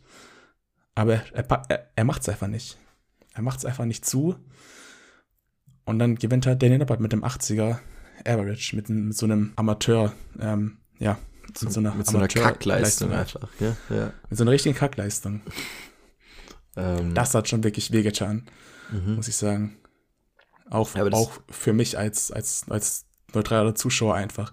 Weil ich so war, komm, jetzt mach's endlich zu, jetzt mach's endlich, hol deinen scheiß ja. Titel einfach. Aber er konnte es einfach nicht. Das war echt wow. Aber das bringt mich zu einem Punkt auf meinem Zettel. Darts ist ein, ein Sport, der extrem im Kopf entschieden wird. Weil wie du gesagt mhm. hast, er kann nachts aufwachen, wirft es links, rückwärts, aus 20 Metern hast du gemeint. Ja. Und er würde trotzdem treffen. Und er würde trotzdem treffen. Ähm, aber wenn du irgendeinen so Knoten im Kopf hast und gerade merkst, okay, du bist gar nicht im Flow, du bist in so einem Anti-Flow, alles ist scheiße, ähm, dann, dann kannst du dich da auch gar nicht draus befreien. Und dann wie oft wurden schon solche Spiele einfach im Kopf entschieden? Es ist oftmals ich würd, so. Ich würde ich würd wirklich, also fast schon sagen, dass so 70, 80 Prozent aller Spiele mental entschieden werden. Klar kann es immer sein, dass beide ihren absoluten Top-Standard halt eben spielen und beide spielen jetzt ein 100 plus Average. Aber dann ist halt der eine, der halt einen Ticken mehr Glück hat und vielleicht ein Ticken einfach besser ist vom vom, ja. vom, ja. vom Skill her, vom Talent. Da ist dann das Mental jetzt vielleicht nicht so äh, krass. Aber wirklich in den meisten Spielen kommt es auch darauf an, wie, wie gehst du mit dem Druck um? Wie kannst du in den wichtigen Momenten einfach kompletten Fokus auf das Spielen legen und denkst dann wirklich nicht darüber nach. Und aber das ist, das, ist das Schwierige. Fast unmöglich. Das ist fast unmöglich. Hast du schon ja. mal probiert, ähm, etwas bewusst nicht wahrzunehmen. Das ist unmöglich, oder? Es ist, ja, es ist schon, es ist wirklich extrem schwierig. Du brauchst ja nur nächstes Mal am, am, am Hauptbahnhof stehen und sagen, ich höre jetzt nicht die Züge. Alles, was du hörst, also du hörst nichts außer die Züge. Du hörst nur die Züge, wenn du sowas machst. Und wenn du jetzt dann ja. überlegst, okay, du bist jetzt auf so einer Bühne, dann stehen da ein paar tausend Fans hinter dir und schreien, buhen dich aus oder jubeln auch nur zu, singen irgendwelche Lieder und, und äh, himmeln mhm. irgendjemanden an. Also, du hast da so eine unfassbar laute Stimmung und alles ist ausgelassen. Und dann sollst du auf einmal in Bestleistung sein? Wie kannst du sowas trainieren? Also, ja, ist möglich? Ich, ich weiß, was du meinst. Also, ich glaube wirklich, die meisten Spieler, die schaffen es wirklich, das auszu blenden. Aber da, da haben wir auch im, im äh, vor der Aufnahme kurz drüber getalkt, ähm, mit diesem Tunnelblick, diesen, diesen kompletten Fokus wirklich nur aufs Spielen. Und ich glaube, da ist es schon möglich, dass du wirklich auch die äußeren Geräusche einfach vergessen kannst. Aber ich glaube, hm. das ist gar nicht das Problem von den Darts-Spielern, von der, von der Mentalität. Also sogar, das kann auch zu, zu einem Problem werden. Klar, wenn, wenn du die Zuschauer an dich ranlässt, wenn du die ja. äußeren, äußeren Umstände an dich ranlässt. Aber ich glaube wirklich, das meiste, wo es dann, wo, wo die Mentalität oder wo das Mentale wirklich gefragt ist, ist, wenn du gegen dich selber spielst. Wenn du dir, wenn du dein eigenes Spiel an dich, an dich ranlässt. Wenn du deine eigenen Emotionen an dich ranlässt. Und ich glaube, das ist das Schwierige. Wenn du mal eine scheiß Aufnahme hast und du bist dann, du bist dann plötzlich abgefuckt, du bist sauer, weil du hast mhm. jetzt mhm. 20 5 und 1 geworfen. Pubscore 26. Und, und das wirklich wegzubekommen. Und dann sagen, scheiß drauf, nächste Aufnahme. Ja. ich glaube, das ist das Schwierige. Ich merke das beim, beim Schießsport auch. Wenn du, sobald du anfängst, über deinen letzten Schuss nachzudenken, hast du den nächsten auch schon verkackt. weil dann bist du gar nicht mehr konzentriert und du, du ärgerst dich. So Frustration kann, kann deine Leistung so verändern. Es ist unfassbar. Ja. Und deswegen. Genau sowas. Das hat ja jeder schon mal gemerkt. Wenn du im Flow bist, alles ist gut, alles läuft gut. Ähm, du hast Erfolgsergebnisse. Äh, und, und ja, du fühlst dich einfach gerade richtig gut. Du wirst selbstbewusst und so. Dann bringst du auch viel bessere Leistungen, als wenn du denkst, mhm. ah, es hat schon wieder nicht geklappt, es hat schon wieder nicht geklappt und heute wird es auch nicht klappen und letztes Mal hat es auch nicht geklappt und ich glaube, das ist so ein Ding, was bei ähm, bei Michael Smith im Kopf hängt. Der hat jetzt schon, ich weiß nicht, drei oder vier oder fünf Finals gespielt und jedes Mal verloren. Und jetzt geht er ins nächste Finale rein und denkt sich dann wieder, ja. was ist, wenn ich heute wieder verliere? Und genau. dieser Knoten muss halt irgendwann mal platzen und ich würde es ihm wünschen, dass er irgendwann mal platzt, weil es könnte auch sein, dass er dann irgendwie daran zerbricht, irgendwie. Genau, das sind so Sachen, die, also das habe ich mir nämlich auch ähm, gedacht, vor allem nach dem UK Open Finale. Weißt du, war klar, WM-Ding, es ist auch schwierig, eine WM zu gewinnen, da kann man schon mal drüber stehen, aber so ein Finale dann zu verlieren, wo du weißt, dein Gegner spielt wie ein Amateur, du musst ihn eigentlich hier locker zu null wegklatschen und dann doch, doch noch zu verlieren, da habe ich meinem guten Freund Felix nochmal geschrieben, weil er ist nämlich sehr großer Michael Smith-Fan. Mhm. Ähm, ich weiß gar nicht, woher das kam, aber auf jeden Fall ist, ja, ist er seit einigen Monaten sehr großer Michael Smith-Fan. Und ähm, wir haben immer gesagt, so, er fängt genau da an, schlecht äh, zu spielen, wenn er die Stimme in seinem Kopf hört. Und diese, diese Stimme, die, die merkst du einfach voll oft bei ihm. Wenn er, der ist ein, der ist ein Spieler, der wirft, der wirft wirklich sehr, also er, er zielt nicht, sondern er nimmt dafür die Darts und wirft. Er ist sehr, sehr schnell, er hat jetzt irgendwie keine Bewegungen beim, oder mhm. keine, keine Ahnung, irgendwie Stops mhm. oder sowas in seiner Wurfbewegung, sondern er, er wirft einfach nur ähm, er spielt quasi den simpelsten Dart, den du quasi spielen kannst. Einfach nehmen und werfen. Und er ist auch vom Talent, das haben auch schon viele andere Spieler ähm, gesagt, er ist wahrscheinlich vom Talent her der talentierteste Spieler, den es jemals gab. Aber ähm, immer dann, wenn es drauf ankommt, dann hat, dann ist so diese, diese, diese eine Stimme in seinem Kopf, die ihm halt so sagt, so, ja, guck mal, du hast jetzt das damals schon, schon, schon nicht gewonnen. Weißt du noch, wie, wie du dich damals gefühlt hast? Und ich glaube, da kommt so dieses Gefühl, einfach so dieses, dieser Flashback einfach wieder zurück mhm. und das hindert ihn halt selber. Es ist so ein mentaler Sport. Es ist echt krass. Es gibt viele so mentale Sportarten, aber ich finde, Darts steht immer irgendwie eine Schippe drüber. Das wollen viele nicht, nicht wahrhaben, aber ich, ich habe ja da persönlich Berührpunkte, weil ich ja auch Sportschütze bin. Ähm, und das ist ja olympisch. Und also das ist, wird im höchsten sportlichen ähm, Wettbewerb ist es auch eine Disziplin. Und ja. beim Sportschießen, genauso wie auch beim Tennis, regen sich alle auf, wenn es nicht absolute Stille ist. So ein Alexander Zverev im Tennis, wenn da jemand beim Aufschlag oder so wenn da jemand laut ist, der rastet komplett aus. Der, der, der kann nicht spielen, wenn jemand im Publikum Geräusche macht. Und jetzt bist du so ein, bei so einer, in so einer Dartshalle. Junge, da schreit jeder sich die Kehle raus. Weißt du noch, als wir im Darts mhm. waren? Ähm, wir hatten gefühlt am nächsten Tag keine Stimme. Also, ich weiß nicht, wie es jetzt bei dir in Leverkusen war, aber ich habe da schon relativ laut mitgesungen bei den ganzen Liedern und, und, und irgendwelchen Rufen und so. Also, es war, es war schon extrem laut in so einer Halle. Und ich finde, sowas kannst du nicht hundertprozentig ausblenden. Und deswegen ist für mich Darts von der psychischen Belastung einfach immer eine Schippe über dem, was andere Sportarten vielleicht sind. Vor allem halt auch, weil die, weil das Ziel, was du halt hast, also die Felder, die sind ja teilweise wirklich so klein und vor allem halt dieses, dieses Triple, Single und Doppelding. Es entscheidet hier wirklich teilweise Millimeter, ob du jetzt in den Doppel triffst oder außerhalb oder innerhalb. Und wenn da wirklich solche, mhm. so wirklich der kleinste Faktor hat wirklich auch eine Rolle spielt. So jeder, jeder kleiner Luftzug, der durch die Halle gehen könnte, könnte ja auch ähm, den, den Dart einen halben Millimeter nach, nach oben schieben und dann ist er halt eben mhm. nicht mehr im Doppel drin.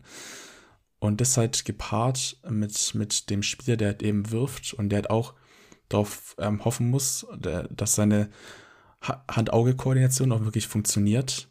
Ähm, mit den ganzen Faktoren, die du gesagt hast, mit der Halle, mit dem mentalen Game, dann ist Darts plötzlich nicht mehr nur auf die Scheibe werfen, sondern dann ist Darts ein richtig komplizierter Sport. Und da ist halt auch die Gegenthese gegen das, was ich vorher gesagt habe, dass Darts so leicht zu verstehen ist. Wenn du einmal wirklich drin bist und einmal so diese ganzen Faktoren selber mit einberechnen kannst und weißt, was jetzt hier ist und was da ist und wenn du Druck hast und alles. Ich finde, dann, dann, ist, dann ist so Darts ein bisschen so ein kleiner Eisberg halt, wo die Spitze halt bekannt ist und alles, was halt darunter liegt, das kommt dann erst auch mit der Zeit. Und die Erfahrung oder die, diesen, ja, diesen Eisberg, den habe ich so ein bisschen, bin ich so ein bisschen eingetaucht, als ich dann 2018, 2019 so richtig tief in den Sport ein bisschen eingetaucht bin mhm. wo ich mir auch eine eigene Dartscheibe geholt habe, wo ich noch wirklich jedes Turnier wirklich verfolge oder jedes große eben, was man eben schauen kann. Aber mich auch so ein bisschen mehr mit dem, mit so Sachen wie mit dem Werfen und mit dem Darts und wie man einen Dart hält und alles Mögliche, mich damit ein bisschen beschäftigt habe. Und die ging es ja auch nicht, nicht anders. Du hast ja auch relativ schnell dann dir eine Dartscheibe zugelegt.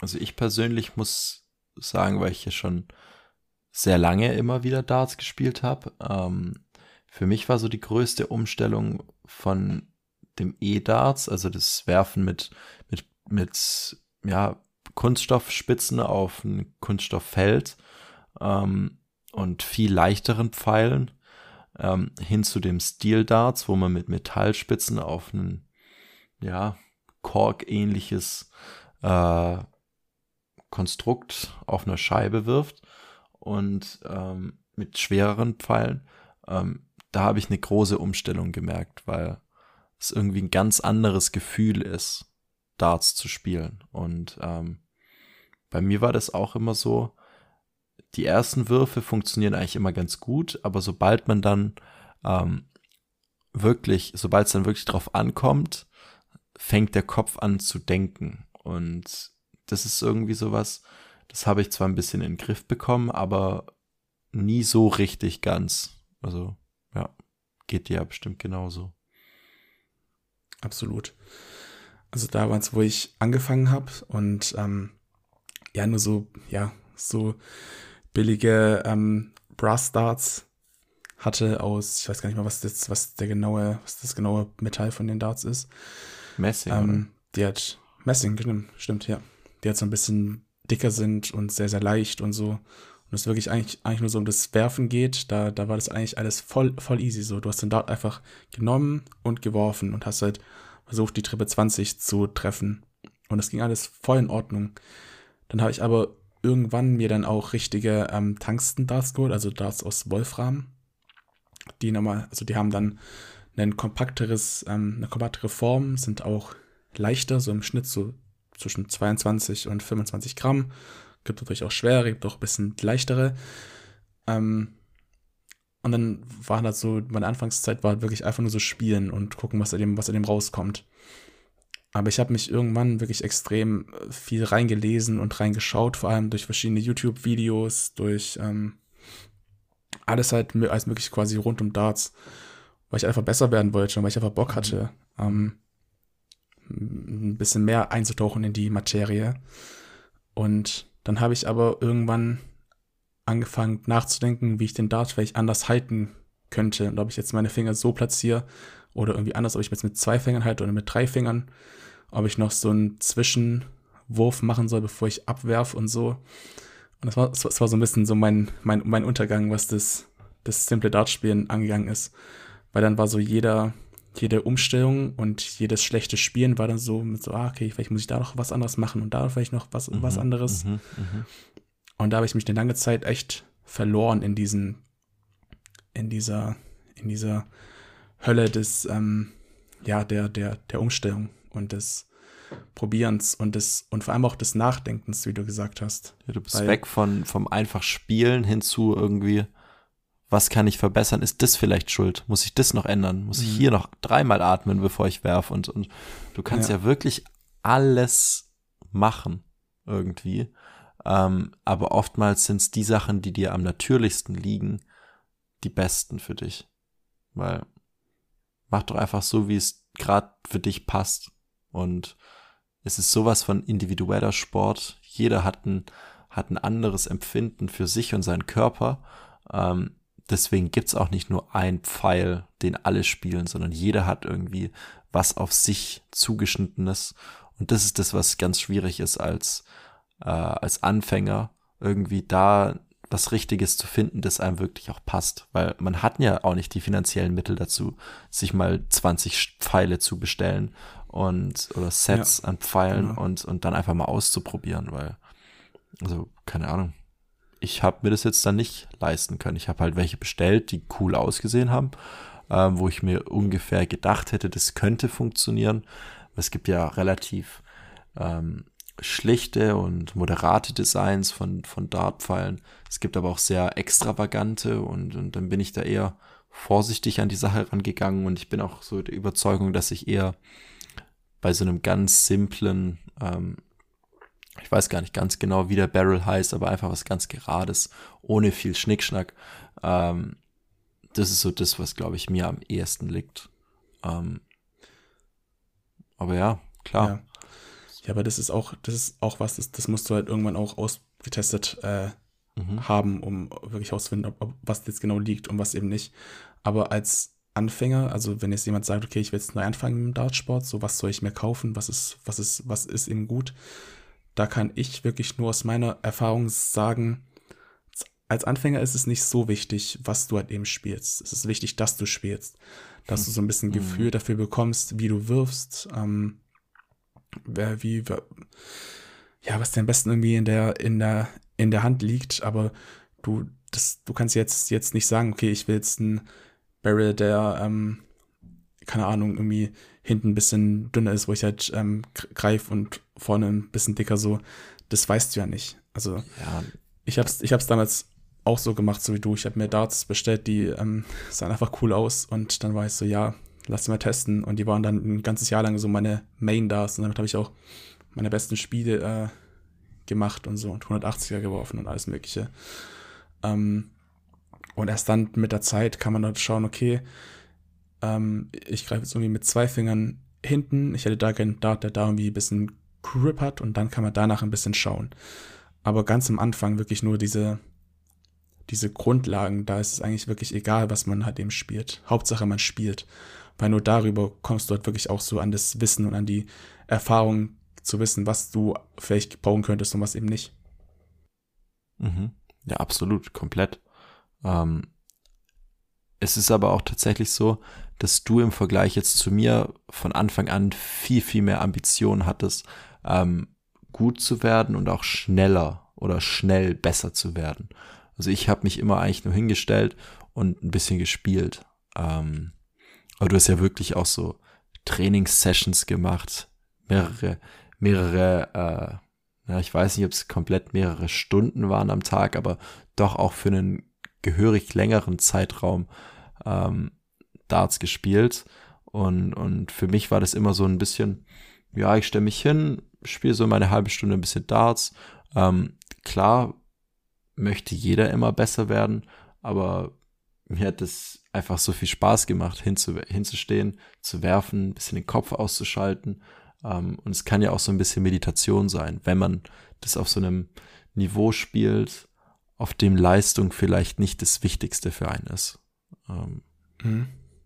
Und, und ja, ja, komplett schlecht spiele ich ja auch nicht, weil, wie du gesagt hast, es ist nicht wichtig, wie man spielt, sondern dass man spielt. Und ähm, genau, ich finde, wir können uns immer noch auf in Anführungszeichen Augenhöhe gegenüberstehen. Klar, bist du der bessere Dartspieler von uns beiden, ähm, aber es macht trotzdem Spaß, wenn wir irgendwie zusammen oder gegeneinander Darts spielen.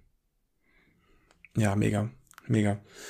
Dann, das ist halt auch so, dass dieses, dieses, dieses Ding, vor allem wenn du im Amateurbereich spielst, dass du halt, egal wie groß der Leistungs, Unterschied ist. Ähm, es ist halt trotzdem halt nur, es ist halt trotzdem nur dieses auf eine Scheibe werfen oder irgendwas treffen.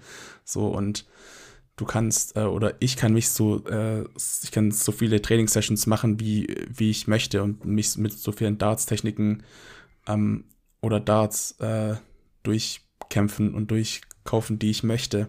Wenn es für mich an einem Tag einfach nicht läuft, weil es einfach nicht läuft, dann läuft es halt nicht so. Und dann ist es egal, wie gut ich eigentlich bin. Und ähm, so diese Tages Tagesform-Ding ist auch sowas, was man auch wirklich miterleben haben muss, damit man nicht davon abgefuckt ist. Weil ich kenne es so oft, ich habe so Tage, da spiele ich so gut, da ähm, laufen die Doppel richtig nice, da werfe ich eine 180 und alles Mögliche. Am mhm. nächsten Tag läuft lau läuft einfach gar nichts mehr zusammen. Und dass man da nicht die Motivation verliert und sagt, so jetzt spiele ich einfach nicht mehr, sondern sagt so, ja, es läuft gerade nicht gut, aber ähm, man trotzdem noch so viel Leidenschaft und so viel Liebe dann hat und sagt, aber morgen spiele ich einfach weiter und da wird es einfach besser laufen so. Und ähm, an diesem Punkt, dass, ähm, also ich habe viel gespielt, vor allem so 2019, 2020, einfach weil zum einen 2019 habe ich mir die Dartscheibe geholt, so als Ausgleich zur Abi-Vorbereitung. Eigentlich wollte ich die nach dem Abi holen, damit so die Konzentration jetzt nicht so, ja, jetzt nicht so weg ist. Dann habe ich es hab mir doch irgendwie zwei Wochen davor ähm, bestellt, weil ich einfach Bock drauf hatte. Mhm. Und ähm, vielleicht ein bisschen zu viel Darts gespielt, anstatt fürs Abi zu lernen, aber das ist ein anderes Thema. Äh, und dann so 2020, so vor allem halt in der Anfangs-Corona-Zeit war das so mein größter Ausgleich, den ich so hatte. Und da ja. habe ich so auch die meiste Zeit wirklich auch gespielt. Jeden Tag eine Stunde, manchmal zwei Stunden.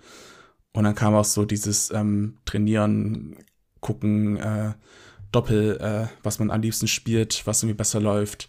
Dann vor allem auch das Rechnen, was ähm, muss man jetzt werfen, um sich irgendwie ein gutes Finish stehen zu lassen. Wie macht man oder äh, welche Triple, Doppelfelder musst du treffen, wenn du, keine Ahnung, 147 Rest hast oder so.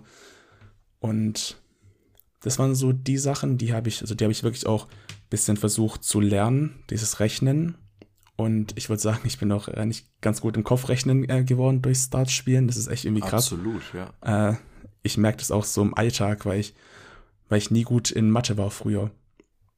Aber so durch diese Starts ähm, Punkte zusammenrechnen, bin ich echt solide im Kopfrechnen geworden. Das ist absolut. Also hat doch was, was Gutes dabei gehabt. Irgendwie sollte man den Mathelehrern auf dieser Welt mal irgendwie sagen, wenn da ein paar Schulkinder Probleme haben mit, mit ähm, Kopfrechnen oder sowas. Man sagt ja immer, man tut sich am einfachsten, wenn man was spielerisch lernt. Mhm. Ja, dann einfach mal Darts ja. spielen als Hausaufgabe. Ja, ob sich das, ob das umsetzen lässt. Also es wäre es wär auf jeden Fall mega cool. Ähm, weil das, ist, ich finde, es stimmt schon. Vor allem, wenn man halt irgendwie 501 hast und du musst plötzlich runterrechnen, so.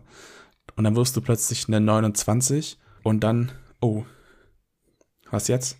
Ja, subtrahieren so. war schon immer, finde ich, das, äh, die Paradedisziplin vom Kopfrechnen. Also, wer von mhm. sich selber behaupten kann, er, könnt, er könne gut subtrahieren, der hat meine Hochachtung, weil ich finde, subtrahieren ist echt, echt schwer. Also, ja, das geht mir auch so. Das Minusrechnen, jetzt hier nochmal. Ja. Vereinfacht gesagt. Ja. Nee, finde ich auch. Aber so, so kommt es halt auch mit der Zeit. Und es ist nicht so, dass man das irgendwie, dass man das irgendwie bewusst trainiert, sondern irgendwann hast du das einfach. Auch, auch diese ganzen Finish-Wege so, ähm, von 0 bis, sagen wir, bis, bis 100. Ähm, das sind auch Sachen, da, dafür gibt es verschiedene Karten und ähm, auch immer mit jedem Dartboard bekommst du auch so eine Liste mit, mit den ganzen Finish, Finish-Wegen. Ich finde es immer mega lustig, ähm, damit du halt auch wirklich es dir zum einen anschauen kannst, aber doch so ein bisschen verinnerlichen.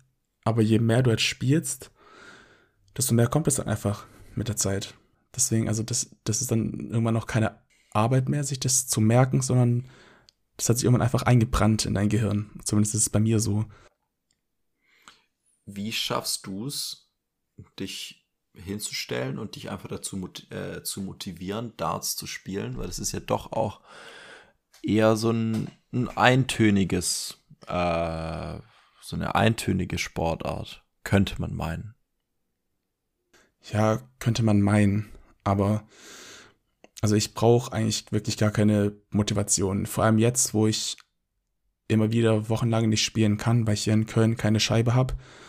Dann, wenn ich dann zu Hause bin, dann ist es keine Frage der Motivation, sondern es ist einfach, dann, dann, dann kribbelt es mir schon, schon so ein bisschen und ich habe richtig Bock, einfach auf die Scheibe zu werfen, weil es einfach, äh, weil es einfach so geil ist und weil es halt so lange ein riesiger Teil von meinem Leben war.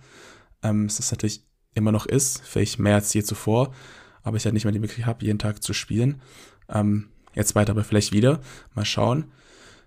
Äh, deshalb brauche ich so diese, dieses Motivation-Ding gar nicht, sondern ich, ich habe einfach geisteskrank Bock drauf. Und dann gibt es auch so viele Spiele, die man halt spielen kann.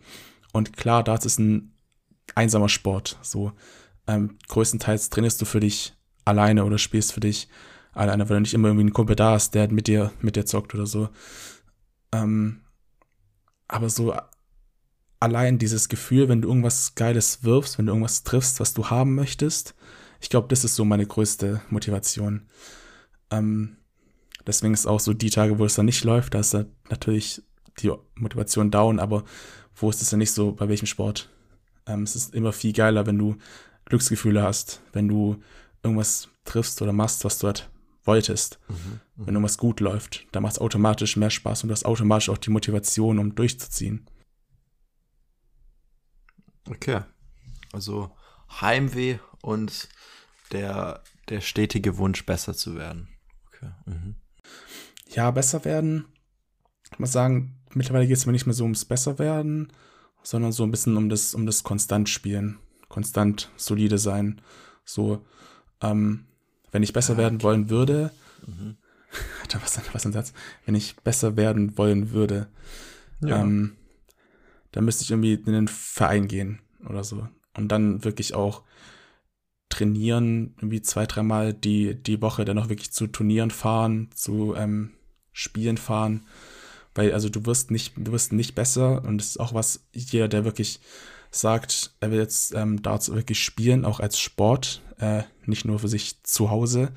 Du wirst nie, also du, du wirst nie im Ansatz das ähm, Niveau haben, wenn du nur für dich selber alleine zu Hause spielst, als wie jemand, der auch zu Turnieren fährt und da mitspielt, egal wie gut er ist. Weil ähm, es kommt halt, also was du zu Hause wirfst, das ist hm. scheißegal, solange du es, solange du es nicht gegen den Gegner auf Druck ähm, bringen kannst. Ja. Und das ist das Ding. Also deswegen würde ich mich auch nicht als guten Dartspieler ähm, bezeichnen, weil ich halt nicht weiß, wie ich bei so einem Turnier abschneiden würde weil ich nicht weiß, wie ich so gegen die normalen Spieler spielen äh, würde, weil ich, weil ich ja sonst eigentlich nur gegen dich oder gegen Felix gespielt habe. Mhm. Und mhm. bei mir zu Hause oder bei dir.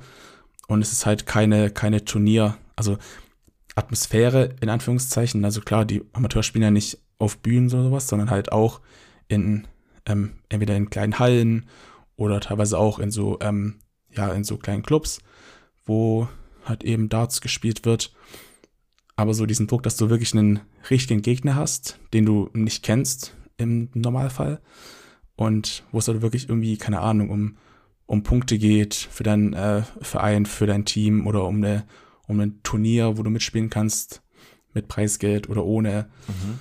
Und das ist dann, das ist dann wirklich so der richtige Dartsport.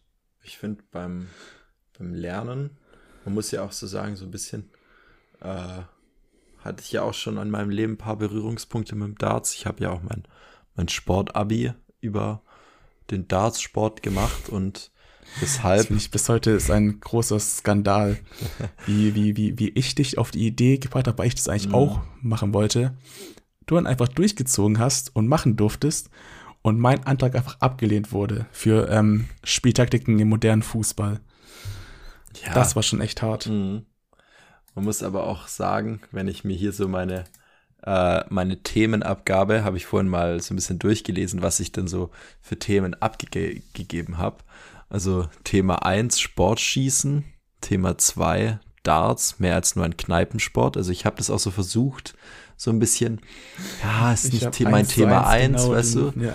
Ist nicht so mein Thema eins, sondern Thema zwei. Vielleicht lesen sie sich ja da irgendwie, keine Ahnung, vielleicht ist es dann interessanter. Thema drei war irgendwie Ski Alpin und Thema vier war irgendwie so ein, so ein Standardthema, das jeder hatte. Kraft und Krafttraining, wo ich gar keine Ahnung habe. Äh, also da hätte ich nur irgendwie was auswendig gelernt.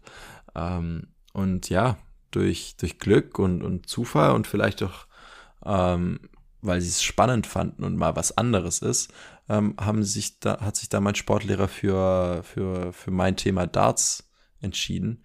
Und es hat auch echt Spaß gemacht, da so ein paar Sachen zu recherchieren, wie Muskelgedächtnis funktioniert, wie Bewegungslehre überhaupt funktioniert.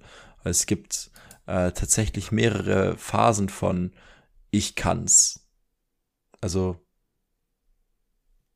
wenn ich darf, nicht Spaß. Also am Anfang, wenn du irgendwie was lernt, dann lernt man so grob, wie es geht. Also dann kann man irgendwie mhm. Unter guten Bedingungen so die Bewegungen, wegen mir auch die Würfe, wenn alles passt bei dir in deinem ruhigen Zimmer, dann triffst du die Scheibe und dann triffst du auch die Scheibe auch äh, ein bisschen besser und es scheint alles ein bisschen zu funktionieren.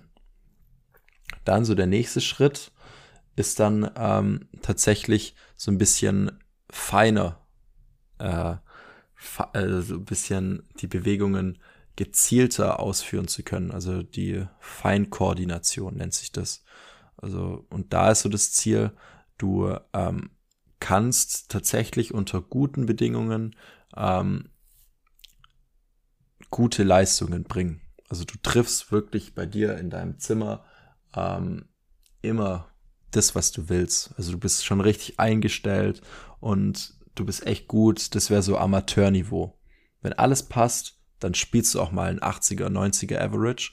Aber wenn es nicht mehr passt und dann tatsächlich irgendwie dich Sachen verunru äh, dich aus dem Tritt bringen, irgendwie dann doch Fans oder sowas da sind oder alleine auch schon ein leichter Windzug ist oder jemand Musik hört im Hintergrund, dann sind es so Sachen, die dich dann rausbringen und dann kannst du deine Leistung nicht mehr abrufen. Und so die dritte Lernphase, das ist da, wo jeder hin will, jeder Sportler, das ist das situativ oder die situativ variable Verfügbarkeit. Also die Präzision mit hoher Konstanz ähm, bei variablen Bedingungen. Also du bist im Stadion, alle sind laut, du kannst aber trotzdem Höchstleistung bringen. Und das sind halt so Merkmale von so einem richtigen Könner, von so einem richtigen Profi. Weil du dich egal was ist, du kannst aufstehen, nachts in einem eiskalten Fluss stehen, du kannst es einfach, weißt du, dein, dein Körper weiß, deine Muskeln, deine Sehnen, alles in deinem Körper weiß, wie es funktioniert. Und, und eine Bewegung so stabil abrufen zu können, das ist wirklich so, so dieser heilige Gral vom, vom Darts-Spielen. Weil du wirklich nicht viel Bewegung hast im Körper, aber dieses Stehen und Unterarm bewegen und mit so einer Präzision jedes Mal genau mit derselben Geschwindigkeit, mit derselben Kraft, diesen Pfeil zu beschleunigen und dann auch zu exakt, zum exakt richtigen Zeitpunkt loszulassen. Das ist was, das, das kannst du nicht können, das musst du lernen. Und deswegen stehen die ja auch am Tag acht Stunden, vielleicht sogar, ja, oder fünf, je nachdem, ähm, an ihrer Dartscheibe und üben. Und man kann dann ja sagen, ja, okay, es ist kein richtiger Sport, guck mal an, die sind ja alle richtig übergewichtig und, und adipös, fünffach XL-T-Shirts tragen die alle. Ähm, aber es ist halt ein, ein Sport, der auch ein bisschen Opfergabe fordert. Du musst dich halt dann auch mal fünf Stunden hinstellen am Tag. Und jetzt, jetzt steh mal fünf, sechs Stunden. Dann hast du auch keinen Bock mehr, jetzt noch irgendwie großartig was zu machen. Und warum jetzt jeder irgendwie vielleicht ein bisschen Übergewicht, das weiß ich jetzt auch nicht ganz genau, ob das sein muss. Aber es gibt ja auch Profis, die, die wirklich schlank sind. Ähm, ja, ich meine, guck dir mal den Gavin Price an, der ist ja noch breit. Also der ist ja definiert. Mhm. Ähm, Aber ich glaube, dieses, dieses Übergewichtige ist halt, weil du nur dann spezielle Körperteile halt eben trainierst. Also du gehst ja nicht ähm, und machst dann irgendwie Ganzkörpertraining, was du machen musst beim, beim, beim Ausdauersport, beim Rudersport, beim Fußball oder sowas, sondern du trainierst ja im Prinzip natürlich dein mentales Game und halt irgendwie deinen Arm.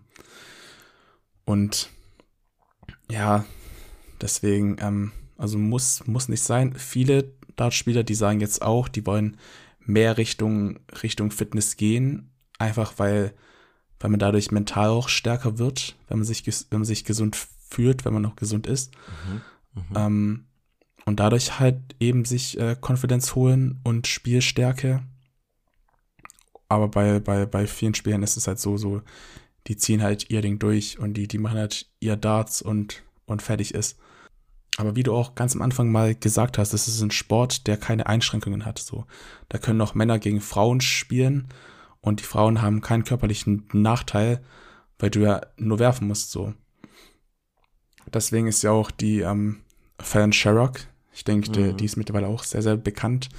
Ähm, deswegen kann die auch mithalten mit ähm, mit Männern teilweise, ähm, weil es halt eigentlich keinen Unterschied macht wo ich halt auch krass finde, dass sie halt quasi so die einzige ist, die da auch wirklich mal ein Spiel ge gewonnen hat gegen einen Mann. Woher kommt es, dass Frauen da nicht so mit im, in, in der Szene drin sind? Weil es einfach weniger Frauen Boah. gibt, die Interesse daran haben, oder? Also das glaube ich nicht mal. Es gibt ja jetzt, also es gibt ja wirklich einen Verband, also von der PDC ähm, Turniere, wo nur Frauen mitspielen und es sind schon viele. Also mhm. daran wird es nicht liegen. Aber, das ist jetzt hart, aber die meisten sind auch leider nicht gut. Also ich erinnere mich da an ein Match ähm, zwischen zwei Frauen, da war es sogar eine Deutsche. Ähm, ich weiß jetzt aber gerade nicht, wie die heißt. Die hat einen, hat einen 70er Average äh, gespielt oder unter 70 halt. Und ähm, das ist klar, es ist für einen Amateur immer noch gut, aber das ist dann halt Frauen-Profi-Riege, wo man wo ich dann auch nicht, nicht weiß, wie kommt sowas zu, zustande? Warum gibt es nicht diese eine Frau oder, oder warum gibt es nicht viel mehr Frauen, die so richtig, richtig gut sind? Mhm. Aber wenn du schaust, Fan Sherrock, Lisa Ashton, also die, die halten da auch vorne mit. Also die spielen auch 90er, 95er Average. Das ist schon, das ist auf jeden Fall auf dem Niveau von den, von den Männern, gar keine Frage.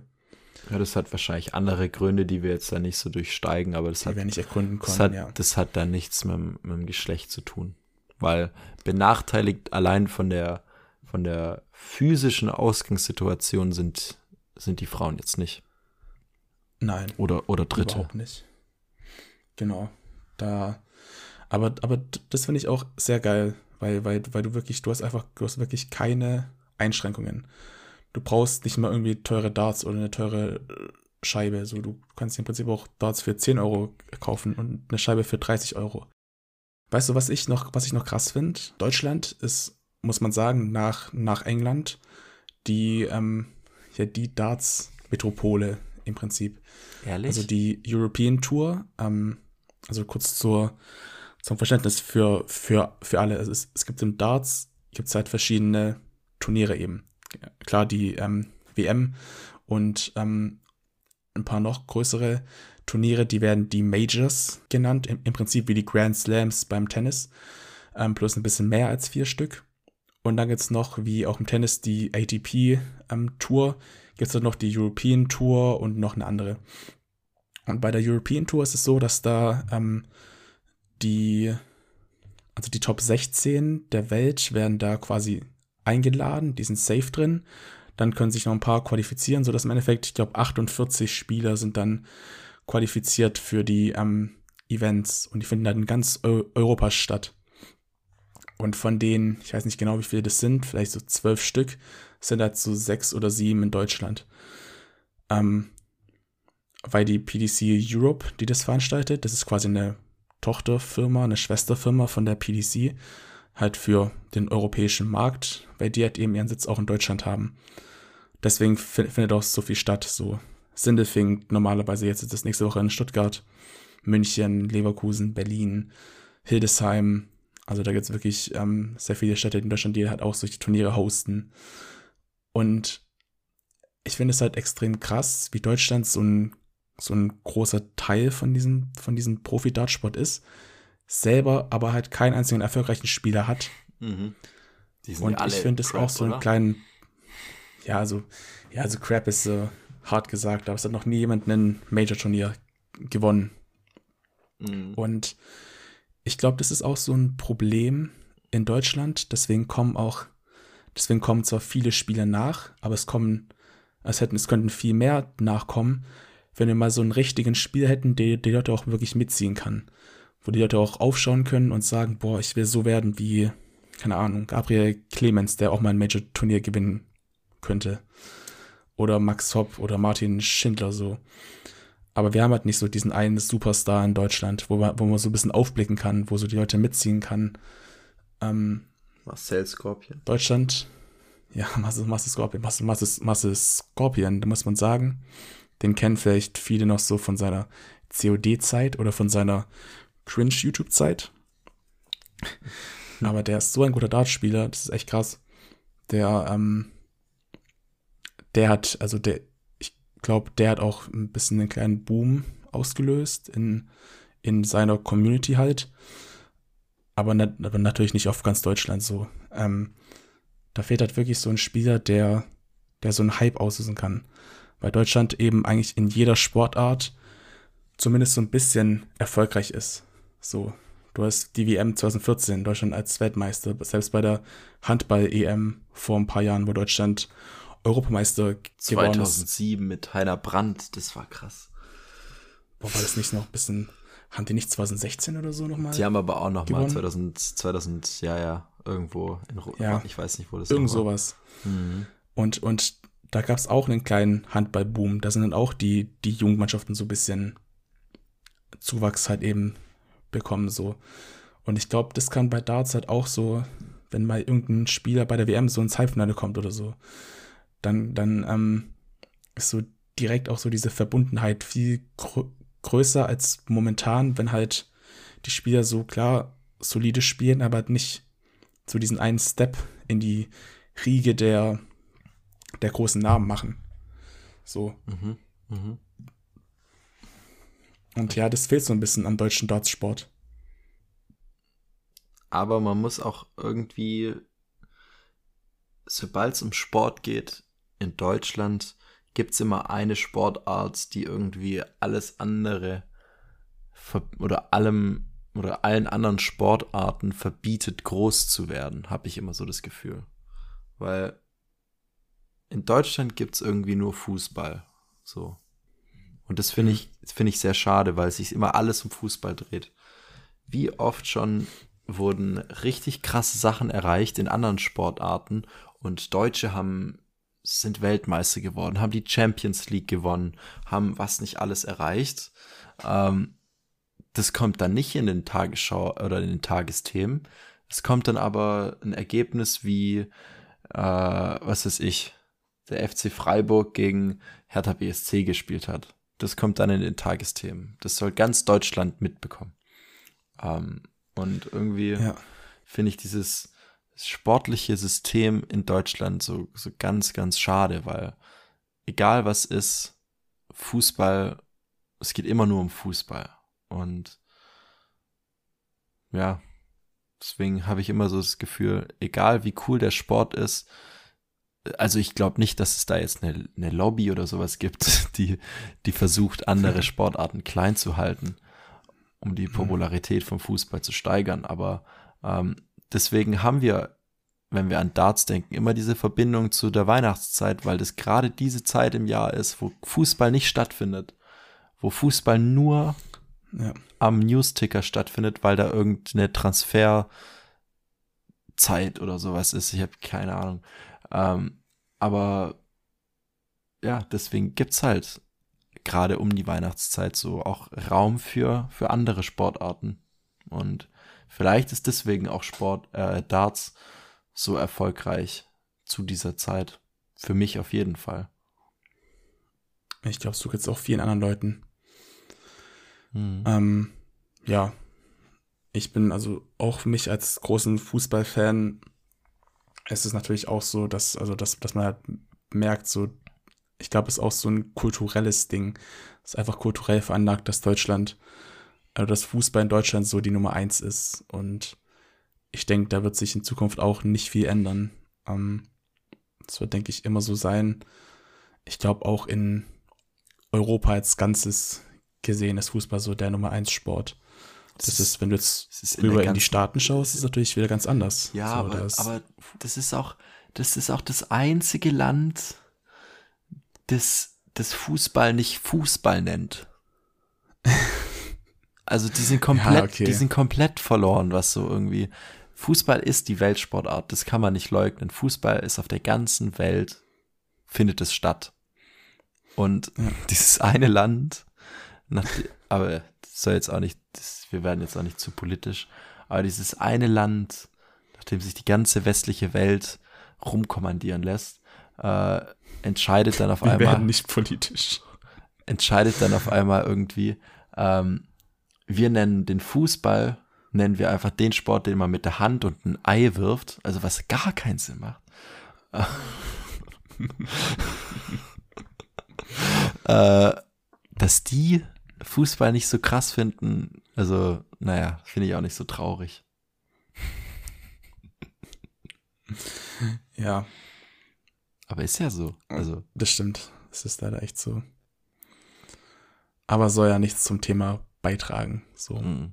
Ich glaube, wir können abschließend festhalten, dass Darts vielleicht doch ein klein bisschen mehr ist als äh, Pfeile auf eine Scheibe werfen und da vielleicht doch ein klein wenig mehr dahinter steckt. Und ja, vielleicht wissen jetzt auch ein paar Leute, warum so viele Fans frenetisch in den, äh, in den Hallen feiern und ähm, die Darts-Spieler, die da mit ihren Walk-on-Songs und wie, wie, wie Wrestling-Stars einlaufen und wie Box-Stars einlaufen, warum die so gefeiert werden. Und vielleicht auch, weil für mich und für viele andere Darts einfach der Geistessport der Welt ist. Wer weiß, vielleicht schafft's ja Darts auch seinen Weg und auch mal auf die große Bühne der, der Weltsportarten. Mich würde es freuen und dich sicherlich auch nur. Genau, auf jeden Fall. Okay, dann würde ich sagen, wir haben jetzt, glaube ich, sehr lange darüber geschwätzt, äh, was da für uns so ein bisschen ist. und hat aber sehr viel Bock gemacht. Absolut, absolut. Und ich glaube, ich beende jetzt auch die Aufnahme und stelle mich nochmal an meine Dartscheibe. dann würde ich sagen, vielen Dank fürs Reinhören und wir sehen uns dann oder wir hören uns dann nächste Woche beim nächsten Rausgeredet Donnerstag mit mir, dem Noah und mit mir, dem Pascal. genau. Macht's gut und ciao. Bis denne.